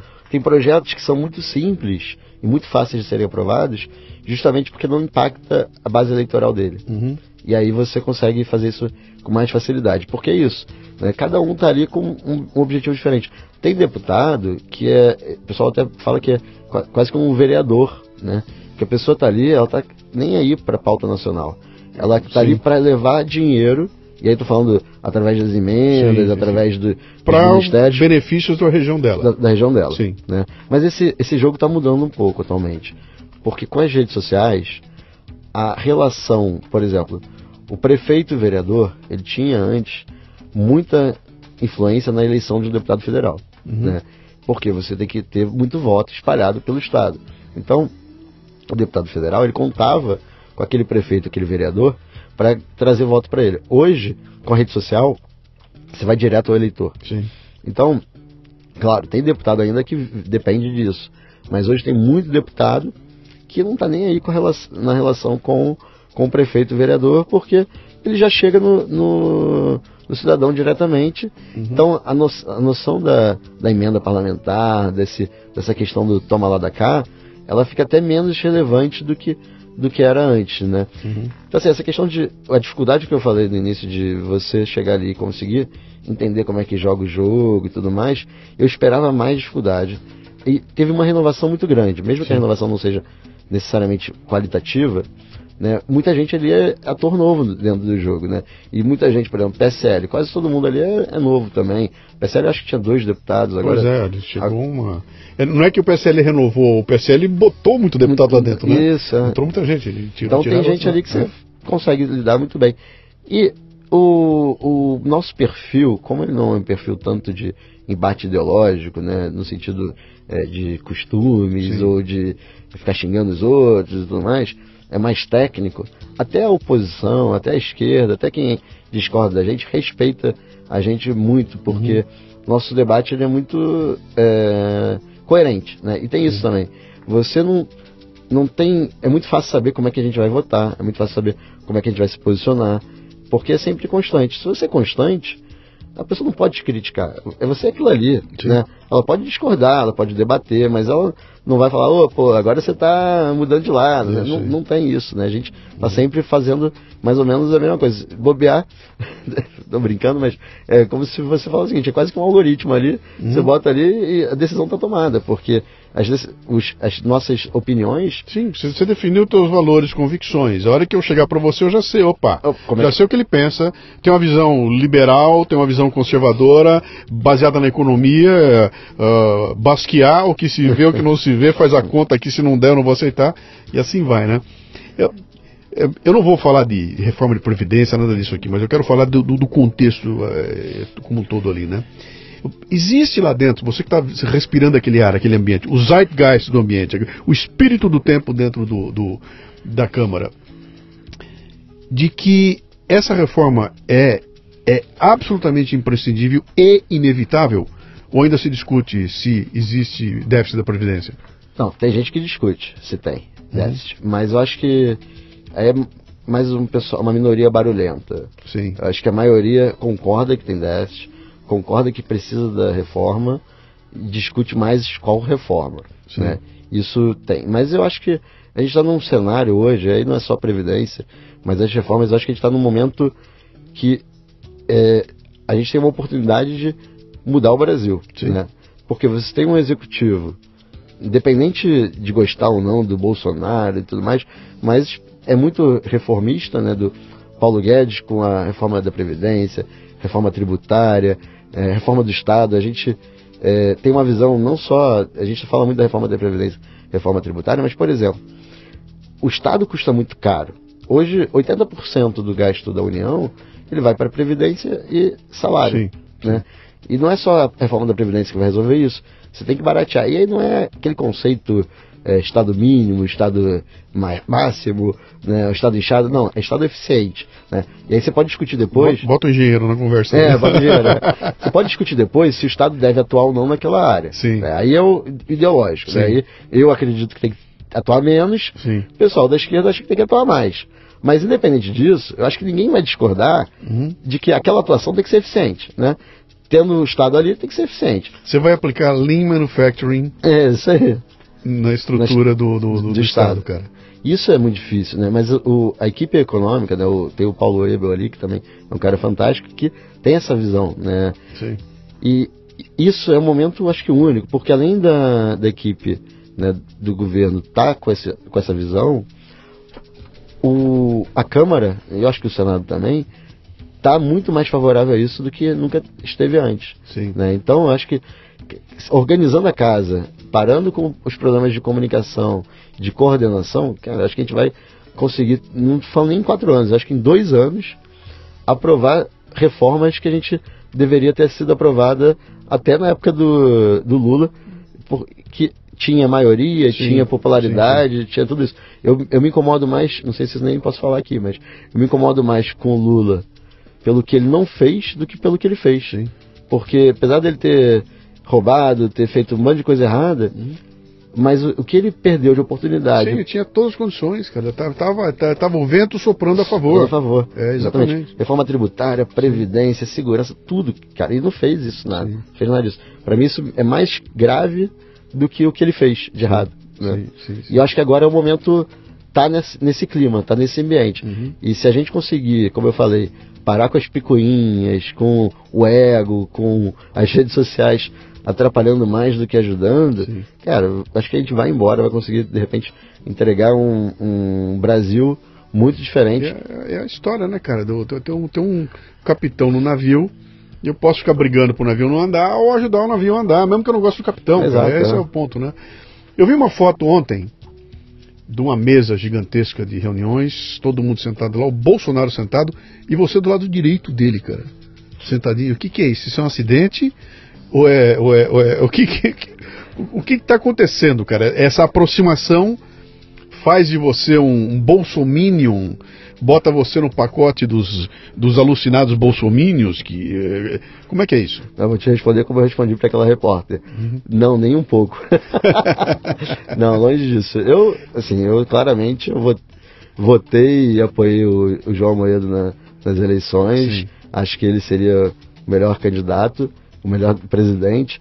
Mas quem está lá hoje é o Bolsonaro, Uhum. né? Então, é, eu tô apoiando o presidente. E até se fosse o Haddad, que tivesse ganho, ainda bem que não foi, mas mesmo que tivesse sido ele, eu- Seria um presidente. seria o presidente, eu iria torcer para ele fazer um bom governo. Eu iria trabalhar, na verdade, para ele fazer um bom governo. Sim. Se ele fizesse coisa errada, eu iria trabalhar contra as coisas erradas que ele fizesse. E se Uhum. ele fizesse coisa boa, eu ia ajudá-lo a aprovar as coisas boas, independente se isso ia garantir a reeleição dele. E isso que eu falei. Então, assim, esse, essa foto do, ao lado do Bolsonaro foi um café da manhã com a bancada do Novo. Uhum. Ah, era só um novo. Era só o novo. Então, na verdade, a gente sentou ali meio que É. é, de forma aleatória, cada um se posicionou. Você falou um negócio aí que pra mim é, é fundamental, cara, que é esse desapego emocional diante das soluções que estão surgindo, da- do- do- dos processos. Eu, eu tenho que tomar minhas decisões emocionalmente separado do- Claro. dos personagens, né? Quem falou muito bem isso, cara, eu até lancei um podcast essa semana aqui, que é o Ajuda, Ajuda por favor, é o nome do podcast, onde tem uma fala do, do, do Guedes, e o Guedes fala um negócio lá que é claro, fala, cara, estão prestando muita atenção na forma e estão esquecendo o conteúdo, sabe? Estão reclamando que o cara fala palavrão, é, quando o que interessa é o conteúdo. E fala que eu, tô cansado de ver um monte de gente extremamente educada que é corrupto, cara. Sim, e eu prefiro um cara que fale palavrão e que, que, que tranque a porta para a corrupção. né? Mas eu acho isso, se você olhar, eu tenho algumas críticas a alguns ministérios do, do, do governo atual, mas se você olhar o todo, está muito bem feito, né? Você tem o Paulo Guedes, o, o Sérgio Moro, o Tarcísio, né? Você tem bons ministros ali, e aí quando você desce também nas secretarias, nas secretarias, né, também são pessoas técnicas, você vê um bando de gente ali, quando você vê o cara e conhece a história do cara, não é político, Alguns são consultores da Câmara, que são técnicos, são pessoas boas, né? Então, o- a máquina ali está hoje aparelhada, né, de maneira geral, como eu tô falando, não estou dizendo que não existam falhas, mas com pessoas com vontade de fazer as coisas certas. Então isso também nos dá tranquilidade de apoiar nesse sentido. né? O, o Novo, por exemplo, não é um partido da base do governo. A gente vota contra o governo quando precisa votar, a gente critica quando precisa criticar. Agora, se está fazendo a coisa certa, por que, que a gente não vai apoiar? Né? E você falou muito bem, a questão das palavras, né? O, o próprio Zema, governador lá de Minas, no início, ele também, pô, primeira vez como, como político, apanhou. apanhou, falou algumas coisas que não deveriam falar. É. Agora, quando você olha o trabalho que ele está fazendo, é muito bom, é muito técnico e tudo mais. Então, a gente dá muito valor pro que aparece na mídia, né? até porque a mídia tem esse papel. Né? Eles precisam de, de clique, precisam de leitura, né? então eles vão destacar aquilo que gera polêmica. Sim. Agora, o trabalho ali do detalhe, quem vê isso, a população não enxerga. No máximo vai enxergar, quando, se enxergar, quando o trabalho começa a dar resultado. Uhum. Então, assim, eu acho que é papel também de quem está no poder entender isso e sossegar um pouco, né? Sim. Então, assim, eu concordo com o que o Paulo Guedes falou, mas eu acho que eles também têm que fazer um pouco o, a, a meia-culpa de falar, não, realmente, a gente está passando do limite. Se, se é tão. é, como é que eu vou dizer assim? Se, se é tão sensível Lógico. as coisas que eu falo, eu tenho que pensar um pouco no que eu Exato. falo. Eu tenho uma tese, eu tenho uma tese de que tem uns caras brilhantes ali no governo, brilhantes, são brilhantes e, e não estão ali por acaso, e esses caras sentaram, e a minha tese é que o Bolsonaro foi eleito para ser boi de piranha. E o Bolsonaro conscientemente abre a boca, fala um absurdo e todo mundo vai para cima dele, enquanto o pessoal tá lá dando porrada, uma turminha de bastidor tá trabalhando e fazendo acontecer devagarinho. E até o brinquedo do dia falou assim: vai chegar uma hora que você vai fazer uma boquinha do Viviana e vai falar: ué, mas foi aprovado? Por quê? Porque a atenção foi toda é, colocada num lugar para desimpedir o outro, fazer o outro, deixar o outro trabalhar, né? É o jeito de olhar de fora, cara. Eu olho de fora e eu escolhi olhar ao lado do. Cara, vamos ajudar a fazer e não. Como é que é aquela. Tem uma posição conservadora. Escolha as coisas que você ama e trabalhe para que elas floresçam, em vez de escolher as coisas que você odeia e batalhar para destruí-las, né? Eu acho que dá mais certo se eu, claro. se eu entrar nesse, nesse caminho, né? É, você é mais otimista que eu. Sim. É, eu sou geralmente um cara otimista. Eu acho que esse, essa postura né, de deixar bater e tudo mais, ela atrapalha. Uhum. Eu não acho que esteja contribuindo para que esse trabalhozinho de bastidores avance, não. Porque Sim. depende muita coisa do, do legislativo. Né? Tem muita coisa que o executivo tem o poder na canetada de fazer é, algum decreto, né, alguma regulamentação que consiga fazer avançar. Minha bica é maior que a sua. É, mas tem coisa que não, não adianta, né? Uhum. Então, a gente até teve uma reunião essa semana, né, que o Maia, junto com o Guedes, reuniram um grupo pequeno de deputados, eu estava dentro desse grupo, para acelerar alguns projetos, justamente ligados a essa parte de desburocratização, reforma do Estado, digitalização, né, que é a secretaria do, do Paulo Ebel. Uhum. Por quê? Justamente porque tem uma parte que ele consegue fazer na canetada. Sim. E tem uma parte que não dá para passar sem passar pelo legislativo. E aí, quando você tem esses conflitos, quando o Bolsonaro fala alguma besteira, quando os filhos dele falam alguma coisa. É, a emoção toma conta. Toma conta. Né? É e, e até mesmo o Maia, que é um cara que, na minha opinião, né, tem a intenção de fazer essas reformas, quer ajudar, né, e eu acho que ele percebeu, eu, eu imagino, né, pelo menos o sentimento que eu tenho, que ele tem a chance de deixar um legado também, Sim. né, como um presidente da Câmara que transformou o Brasil. Sim. Imagina se ele, daqui a um ano e meio, quando ele não pode mais ser reeleito como é, presidente, presidente, da, Câmara, Câmara, ele entregou reforma da Previdência, reforma tributária, pacote anticrime do Moro. Cara, que puta currículo, bicho. ele vai sair dali como Sim. um dos maiores presidentes da história da Sim, Câmara, né? Sim, então eu acho, que, eu acho que ele percebeu isso e ele está nesse caminho. O problema é que de vez em quando vem alguma fala de alguém e o cara também tem o ego dele, né? Então uhum. ele se deixa. Ah, não, peraí.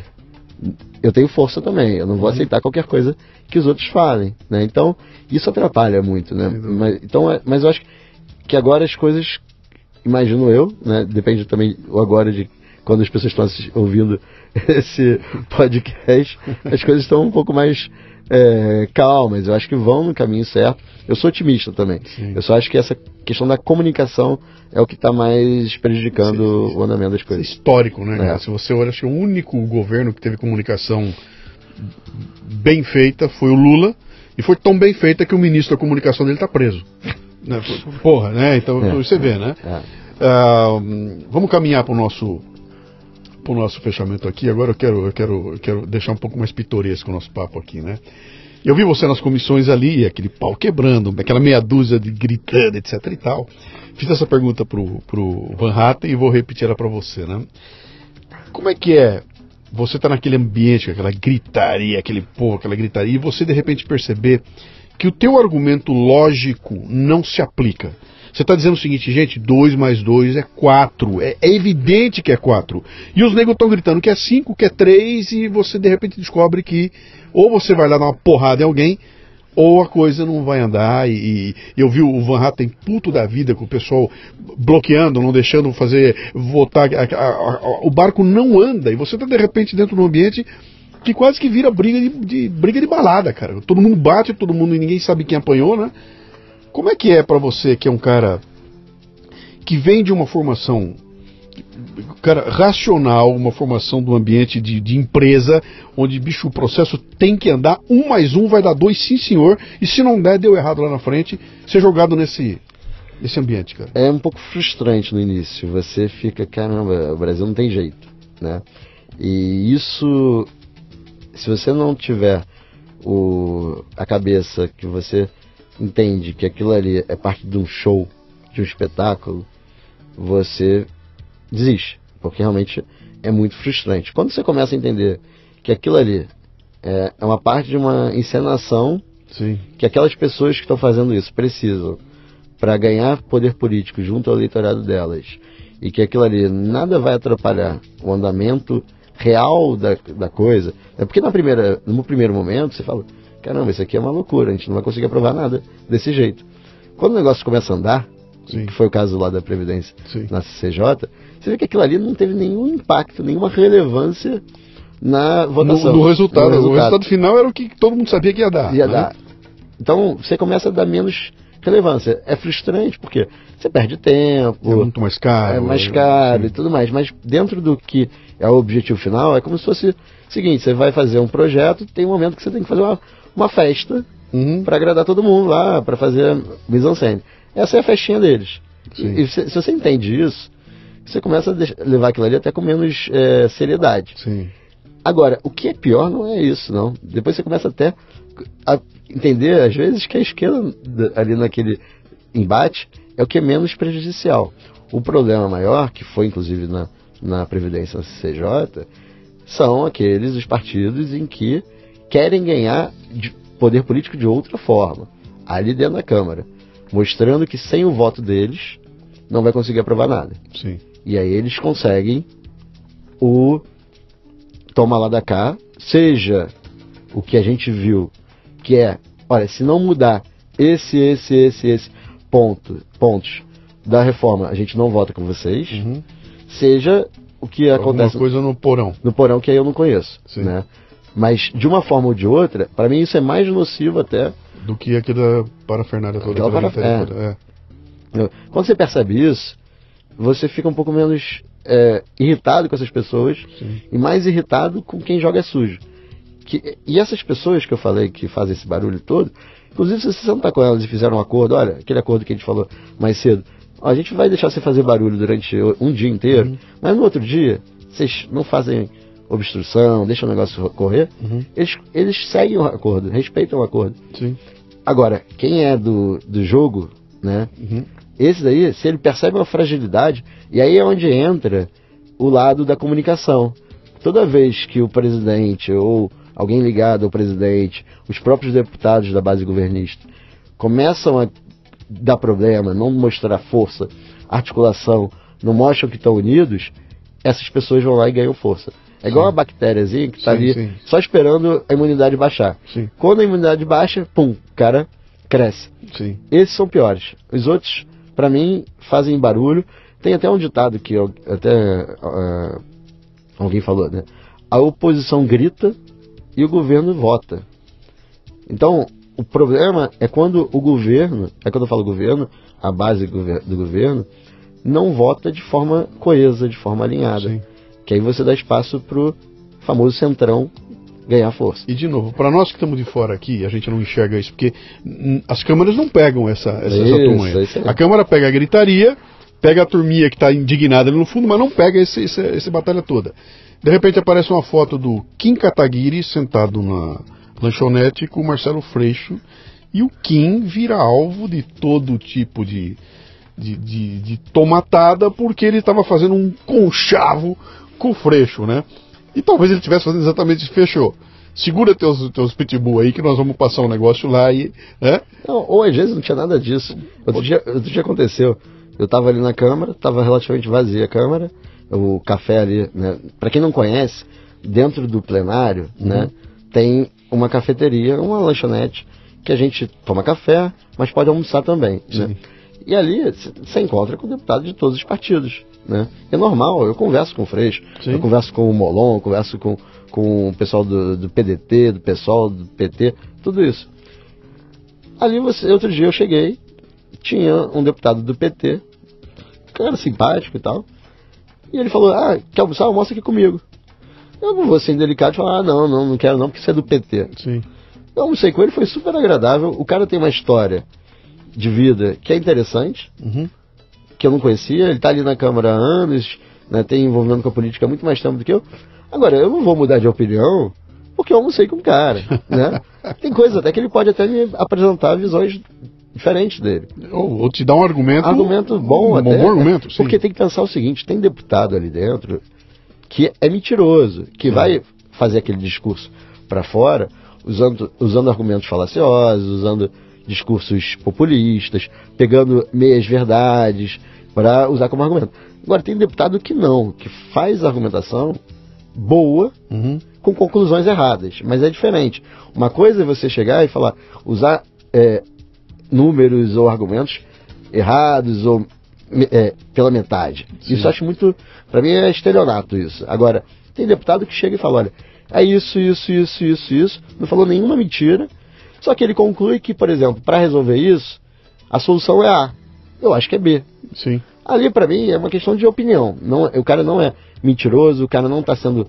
É, Ele fez uma avaliação e tirou uma conclusão que talvez não bata com a tua. não bata com a minha. E aí é, é- é um problema de, de, de base, de capacidade de, de, de- tomada de decisão e tudo mais. É. Que talvez a tua seja melhor que a dele por causa do teu histórico e tudo mais. não vou dizer que é melhor. É uma Não, talvez, eu falei, É, talvez isso. a dele pode ser melhor Pode que a sua. melhor, porque, mas né, assim, minha visão que, do mundo que é aquela é história que o Paulo Guedes fala, do, né, que, que ele vai conversar com o Bolsonaro, o Bolsonaro fala, Guedes, de economia você entende tudo, mas de política quem entende sou É, eu. é. Em alguns momentos é a, é a opinião de um que vai ter que sobressair sobre Isso. o outro, né? Então, assim, eu acho que conversar.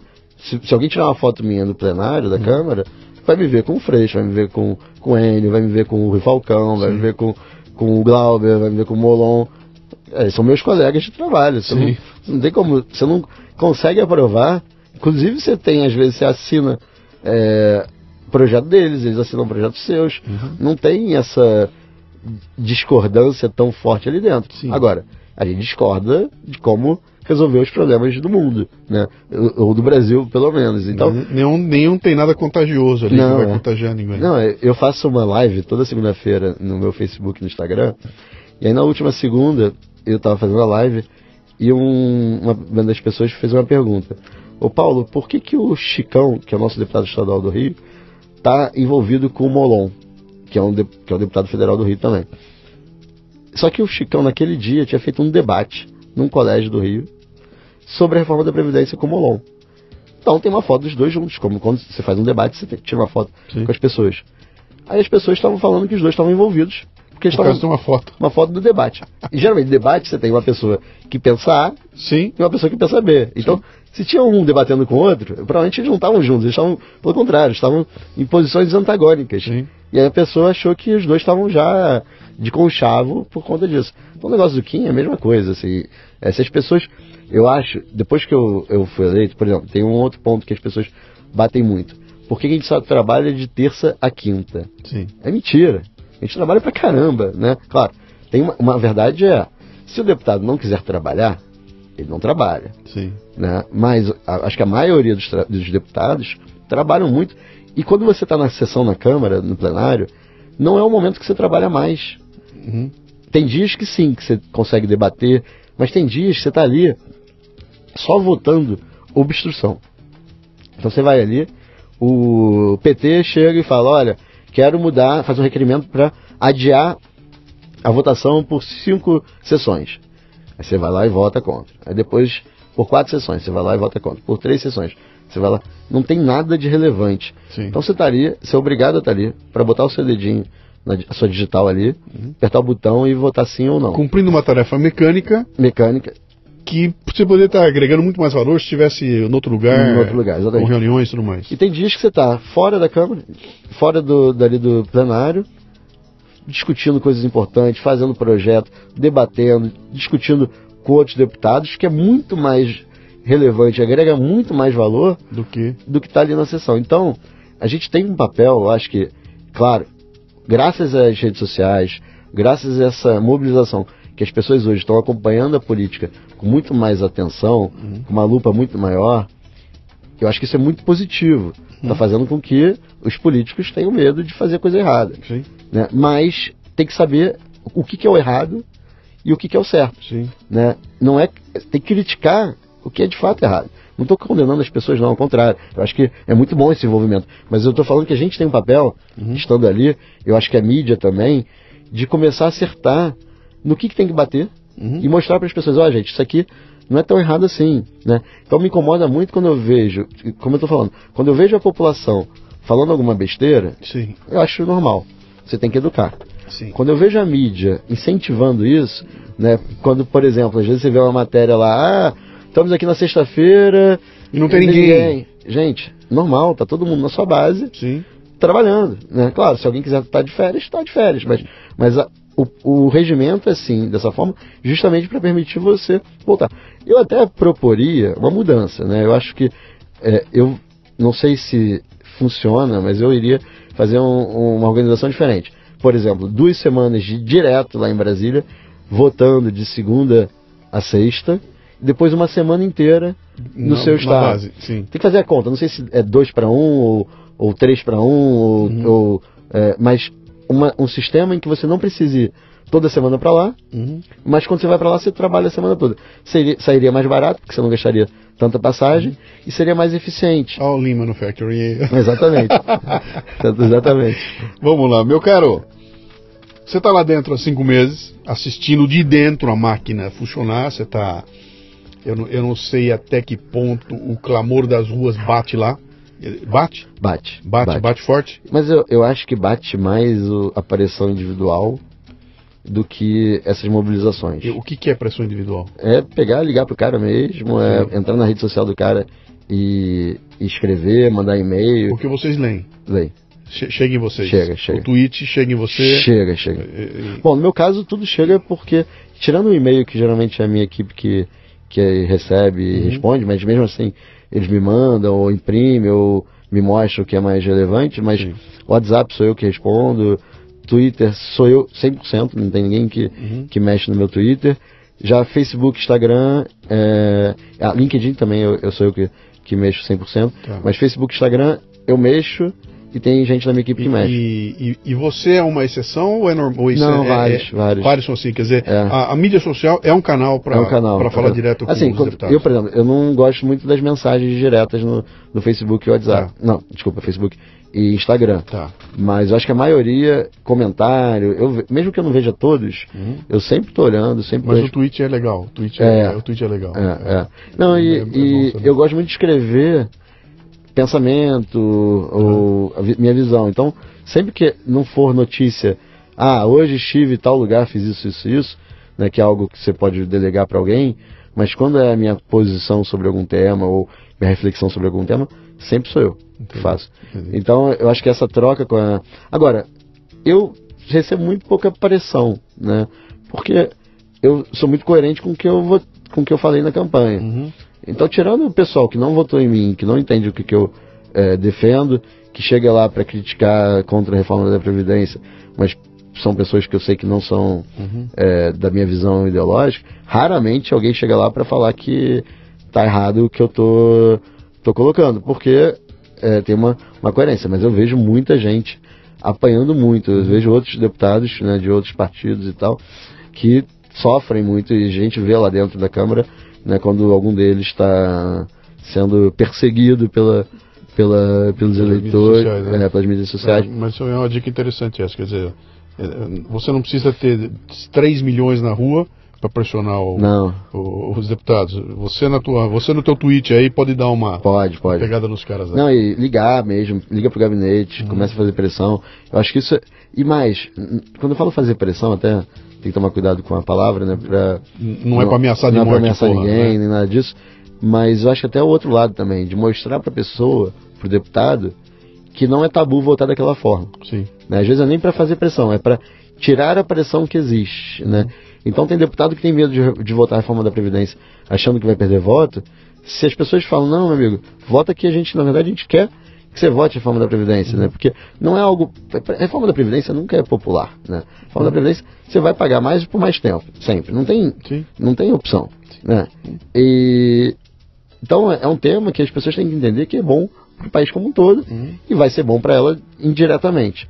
Então não é, é, é difícil você é, vender isso para a população. Acho que esse- essa vez nunca uma reforma da previdência foi tão defendida pela população. Sim, vi- virou, virou popular. Virou Virou, popular. um tema popular. Virou- é um tema- já é um tema popular. né? Exatamente. Então, assim, você chegar para as pessoas, para os deputados e mandar uma mensagem, um WhatsApp, um Twitter, é, ou é, ligar até para a pessoa, ou encontrar na rua e falar, pô, aprova lá a reforma e tudo mais. Não é a pressão no sentido aprova a reforma, é, Sim. pô, pode aprovar, porque Que eu tô contigo que eu tô contigo, sim. eu vou te apoiar, a gente vai vai, vai estar junto nessa. Eu acho que isso é muito importante, né? E eu acho que o deputado que não ouve, né, que não está em contato, cara, eu faço live toda semana, eu rodo o Rio de Janeiro toda quase toda semana, né? A gente, meu WhatsApp sou eu que respondo. Tem uma pessoa que às vezes me ajuda, mas é, 90% das mensagens sou eu, que, sou eu que respondo. Então, assim, acho que você tem que ter esse, esse contato com, a, com as pessoas, porque você tem que ouvir as pessoas e mais esclarecer. Uhum. Eu acho que a gente tem um papel, como eu falei,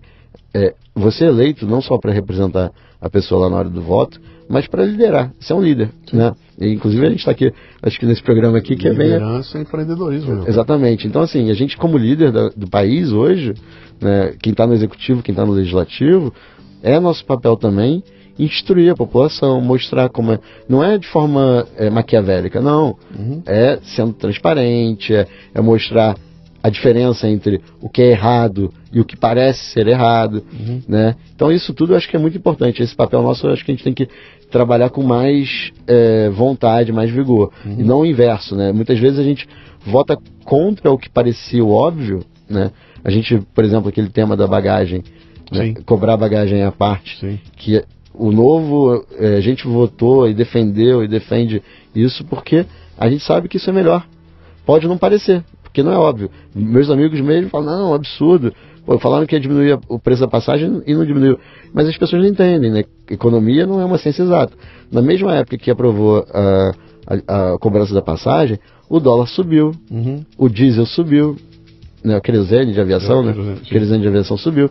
Então tudo isso é, impacta o ah, preço. E, você não está aqui defendendo companhia aérea. Que não, é, não, pelo contrário, tá? Uma, uma, observação. Hoje, as companhias aéreas brasileiras, que agora são só três, Sim. elas querem mais é que é, não possa cobrar. Sabe por quê? A relevância disso no preço delas é muito pequena. Uhum. Só que esse modelo em que você pode cobrar a passagem à parte, ele possibilita a entrada dessas empresas de low cost, low fare, no Brasil, que vai aumentar a concorrência. Então, não é interesse das três grandes que estão no Brasil hoje ter concorrência. Então, elas querem mais é dificultar esses modelos alternativos uhum. né, de passagens baratas e já tem pelo menos umas cinco ou três empresas querendo entrar no Brasil. Se a gente tiver um modelo que pode capital estrangeiro, que pode cobrar qualquer coisa à parte, a chance de ter mais empresas entrando com isso, aumentar a concorrência e com isso diminuir o preço é maior ainda. Só que quando você vota de cara, a população não enxerga isso. Sim. Então, não ter medo de votar de forma correta uhum. por causa do medo da, da, das urnas é muito bom, né? Você poder fazer isso. Mas ao mesmo tempo a gente tem que não só votar, mas tem que também instruir. Olha, gente, a gente está votando dessa forma por causa disso, disso, disso disso. E a gente consegue, às vezes, mudar até o voto dos outros deputados por conta disso. Sim. É. Uh, está nos ouvindo aqui um garotão, essa aqui é a última, tá? Última pergunta. Tem um garotão, uma garota nos ouvindo, ela está no ônibus, no busão, tá indo trabalhar. Tá fudido, cara. Não vai ter grana para pagar no fim do mês, bicho. Ganha um salário que é um saco. Liga o rádio, liga a televisão, é um bombardeio de porcaria, cara. O cara olha para aquilo e fala: bicho, eu preciso ir embora daqui, eu tenho que sair desse país aqui. Não dá, é muita porrada, é muita. Não vai dar certo. Tá? Esse é o ponto. Não vai dar certo, tá tudo ruim e só vai piorar, né? Você está cinco meses dentro do olho do furacão. Qual é a mensagem que você tem para esses caras? Não me seja político agora, pelo amor de Deus, tá? É, qual é a mensagem que você passa para esse pessoal que está meio desesperançado, de tanto que está tomando. Abre, onde ele abrir, tem porrada caindo em cima dele. E esse cara olha para o Brasil e fala: bicho, acho que essa porcaria é o máximo que nós conseguimos fazer, eu não sei mais o que eu vou embora daqui. Eu diria o seguinte: eu acho que é difícil mesmo, não é, a gente não vai resolver os problemas do Brasil de uma hora para outra. E mesmo que a gente consiga resolver aquilo que está atrapalhando na estrutura, né, como as reformas que eu falei, o resultado para essa pessoa que está no busão não vai ser amanhã, não vai ser daqui a dois anos, vai demorar, porque a gente precisa melhorar a educação, a gente precisa melhorar a infraestrutura, a gente precisa melhorar a saúde, a segurança, né? e tudo isso não é de uma hora para outra. Agora, eu acredito muito que se a gente trabalhar para isso, e aí esse é o grande problema, né? E aí não é nem só o que está no busão, mas eu acho que pessoas como você, as pessoas que estão ouvindo, que na maioria acredito que são executivos, empresários ou profissionais né, liberais e profissionais de, de grandes empresas, a sociedade como um todo, mas mais ainda, aqueles que têm uma formação e um poder aquisitivo melhor, a gente tem que se envolver. Uhum. Né? Eu acho que o grande problema do Brasil nos últimos anos é que as pessoas não se envolveram com a política. A política virou algo de, demonizado, né? virou algo que a gente tem preconceito com a política. Felizmente, eu acho que agora está mudando. Né? Eu ando nas ruas, eu vou nos eventos, eu sou muito bem recebido né, pela forma como a gente está fazendo política. Mas a gente tem que separar. Isso vale para tudo, vale para o deputado, vale para o STF, vale para a polícia militar, para a polícia civil. A gente tem que separar a pessoa que é corrupta, a pessoa que é, que é mal intencionada da instituição. A instituição ela é fundamental. Sem a política a gente não tem democracia, a gente não tem é, reformas, a gente não tem saúde, não tem segurança, não tem nada. Sem a polícia a gente não tem segurança. Sim. Então, assim, se, se, a gente começar a separar, olha, o problema não é a política, o problema não é a polícia, o problema não é o empresário, o problema são as pessoas que são ruins. E como é que a gente re resolve a existência dessas pessoas ruins? Com as pessoas boas começando a se envolver. Uhum. E eu acho que isso vale para todo mundo, né? E, mas eu acho que quem tem mais tempo por causa da. Porque quem pega o busão perde duas horas no busão para ir para o trabalho, Sim. duas horas para voltar, chega em casa, provavelmente ainda tem que fazer faxina, fazer comida, fazer tudo isso. Quem é empresário, quem é executivo, quem pega deve demorar 15 minutos a meia hora para ir para o trabalho, para voltar, chega em casa, tá tudo prontinho porque a faxineira a empregada fez, então tem muito mais tempo para se dedicar para a melhoria do Brasil. Eu acho que essas pessoas, né, todo mundo tem que se engajar. Mas essas pessoas têm que mais ainda. E esse que está no busão, no mínimo que tem que fazer é ser correto. Né? A corrupção está em todo mundo. Eu não acho que a pessoa que faz pequenos delitos, eu discordo da máxima de que é, quem faz um pequeno delito é igual a um político corrupto. Eu acho que não é. Não. Pelo contrário. O político corrupto ele foi eleito para liderar uma, pessoa, uma nação, para ser o exemplo, para representar. Então, acho que a mudança do Brasil tem que partir sim de quem está lá na liderança mas eu acho que todo mundo também tem que ajudar de alguma forma, e eu acho que as grandes corporações têm que assumir a responsabilidade também, começar a se envolver mais, acabar com o preconceito com a política, para a gente começar a mudar o Brasil. Se a gente fizer isso, se todo mundo tiver com a mesma cabeça, com esse intuito, o tempo que a gente vai precisar para o Brasil estar tá melhor em alguns anos vai ser muito, muito menor. Uhum. Né? Então, com isso, eu acredito que o Brasil vai estar melhor e eu acho que não é coisa de 100 anos, não. Eu acho que se você parar para ver, é, o que falta, talvez, é um bom governo, que eu acho que a gente está num caminho certo, independente dos erros e acertos do atual governo, mas eu acho que o, o todo é bom. É, e um cenário econômico favorável. Se a gente tivesse, talvez, um bom governo com os, o petróleo lá em cima, como a gente teve lá, as commodities de maneira geral, cara, o Brasil tinha mudado completamente. Uhum. Então eu acredito muito que a gente vai ter uma nova onda, né? Agora o petróleo subiu já um pouquinho, é, é só a gente aprovar acho que essa reforma da Previdência, desburocratizar um pouco, aprovar a reforma tributária, resolver alguns pontos da segurança, que eu acho que o Brasil decola. Agora, outro ponto que é fundamental, que é absurdo, saneamento básico, né? Você vê a situação de saneamento básico no Brasil, é vergonhoso, é pura falta de vontade política. Esgoto não dá voto, meu cara. Não dá voto, exatamente. Caminhão-pipa dá. Dá. Agora, esgoto não dá. É. Né? Então, assim, acho que para essa pessoa, é continuar se empenhando, se empenhando cada vez mais, trabalhar na comunidade dela, né? Quando eu falo comunidade, não é favela, não, estou falando comunidade de maneira sim, geral, sim. onde ela viver, é, ela poder estar tá ali e exercer seu papel e cada um como pode, né? Cada um você está aqui como comunicador, dando exemplo, mostrando é, outras visões do mundo, influenciando uhum. pessoas, né? Eu fui influenciado por você também, então quando eu te ouvia lá, aquilo ali me dava inspiração também para pensar e de repente quem sabe não foi até uma, ouvindo um dos seus podcasts que eu falei, cara, tá na hora de eu voltar e mudar, é. e mudar o Brasil. Mas é sério, eu, tô, eu acho que é a soma de muita coisa. E hoje eu vejo, né, tanto nas pessoas, como também pessoas como você, essa vontade de fazer alguma coisa diferente. Uhum. É coisa que a gente não tinha tanto se voltar alguns anos atrás. Acho que o, o período do, do regime militar, ele foi muito ruim, né, porque eu acho que ou você se envolvia muito com a política, né, que foi uma minoria, uhum. ou as pessoas ficaram completamente avessas à política, que foi o caso dos meus pais, eu acho que é da maioria das pessoas dessa... Você vai ganhar, você vai ganhar meu livro aqui no terminal, você vai ganhar meu livro, me engana que eu gosto, onde eu conto exatamente isso. Falei, eu sou, eu era um dos caras que em 79 estava nas ruas com o cabelão aqui, placa na mão, pedindo a volta do irmão do Enfio, brigando com, com, com o Erasmo Dias, e eu consegui, cara. Eu consegui tudo aquilo que eu queria lá. Eu consegui a volta da democracia, consegui e consegui tirar aquela velharada para transformar o país naquele país que eu sonhava. E hoje, 40 anos depois, eu olho para trás e vejo os caras que estavam comigo na rua presos porque é bandido, porque essa, alguma coisa deu errada. E a minha tese no livro é que quando a gente conseguiu o que a gente queria, a gente foi para casa cuidar da nossa vida. E esqueceu que alguém tinha que continuar a levar o bastão e a gente largou, cara. Voltamos para casa, fui cuidar dos meus filhos, tudo, esqueci e veio uma horda lá e tomou conta e aí construiu isso que, que eu acho que esse é o ponto principal, cara. Todos têm um, um, um caminho para fazer, tem alguma coisa para agregar. Esse cara do busão, você acabou de dar a dica aí, meu, dá uma tuitada, meu.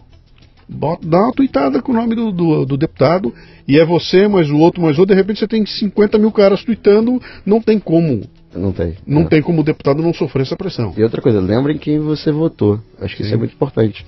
Né? Dá mais para deputado, vereador, a pessoa vota e esquece no dia seguinte. Sim. Acompanha o cara hoje com rede social. Não tem porquê você não acompanhar o seu deputado e cobrar. Uhum. Não é cobrar daqui a quatro anos no voto.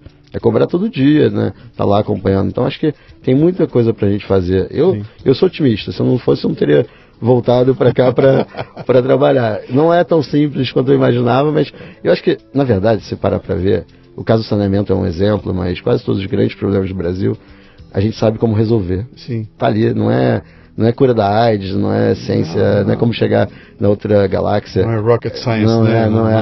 é. A gente sabe como resolver. O problema todo é falta vontade política. Então a gente tem que botar gente ali na política para que essa vontade, vontade surja. Eu acho que o problema mais difícil, mais complexo de todos eles é a segurança pública. Uhum. Esse eu acho que ainda é um pouquinho mais difícil de, de resolver. Mas os outros todos, mas mesmo a segurança. Sim. Tem várias várias é, que, alavancas. Que, que, vai sofrer consequência, cara. Se você, se você estabiliza o cenário econômico do claro. Brasil, imediatamente a segurança pública muda de. Com certeza, de educação, patamar, né? tudo isso. É. Como é que a gente acessa você então? Vamos lá, arroba Paulo Ganime, é isso? Isso, Ganime. Não, não tem nenhum. Não, é tudo junto. Paulo Ganime. É isso. Tudo certinho, isso arroba Paulo Ganime, tá? tá? Tá no Twitter. Twitter, Facebook, Instagram, LinkedIn também vocês me acham. Ok. Né? Eu sou bastante presente no LinkedIn. E quem quiser mandar o WhatsApp também fica à vontade. Eu falo meu WhatsApp é o meu mesmo, não tem problema Você vai dar no ar aqui? Posso dar. Lembrando, Você que sabe. É. Ah, vai ser até um bom teste para ver quem, me, quem ouviu a gente aqui. Ó. Manda lá. Quem ouviu, manda e fala onde pegou o WhatsApp que a gente vai uhum. vou mandar depois aqui pro Luciano quantas pessoas chegaram até Vamos a lá. mim. É 21, né, do Rio de Janeiro, 992 60 3030. 21 92 não, desculpa. 21 992 60 30 30. É, esse é só o WhatsApp. Não adianta querer ligar para falar com é, você. É meu telefone também. É, é, mas, cara, é muito mas não me liga não, manda WhatsApp. grande Paulo, Olha, cara, muito obrigado, obrigado por ter vindo, Grande Paulo. Dá, dá para ficar aqui quatro horas conversando. É. Acho que acho que a gente tem muito para dizer aí. Acho que você faz parte dessa dessa moçada nova da tal da renovação que vem aí. E, e, e me dá a esperança da gente realmente ter um caminho para seguir aí. Eu estou super feliz, tá? Eu escolhi assumir um papel meu nas minhas redes e tudo mais, como alguém que olha o lado bom e não fica só xingando o lado ruim. E acho que você faz parte dessa, turminha aí, cara. É. Então, para mim é muito legal receber você aqui, viu? Bom, é um prazer para mim. Eu, eu sou fã, ouvinte já há bastante tempo, então eu estar tá aqui sentado é, e vai ser até engraçado eu me ouvir depois no Leadercast. Ah, tá é, chegando lá. É, e vou ouvir duas vezes e meia. Não, pelo amor de Deus, cara. Grande abraço. Um abraço, obrigado. Muito bem, termina aqui mais um Leadercast. A transcrição deste programa você encontra no leadercast.com.br. O Leadercast nasceu da minha obsessão pelos temas liderança e empreendedorismo. É em torno dele que eu construí minha carreira com mais de mil palestras, nas quais distribuo iscas intelectuais para provocar equipes e indivíduos, ampliar seus repertórios e sua capacidade de julgamento e tomada de decisão. Leve o fitness intelectual para sua empresa. Acesse lucianopires.com.br e conheça minhas palestras.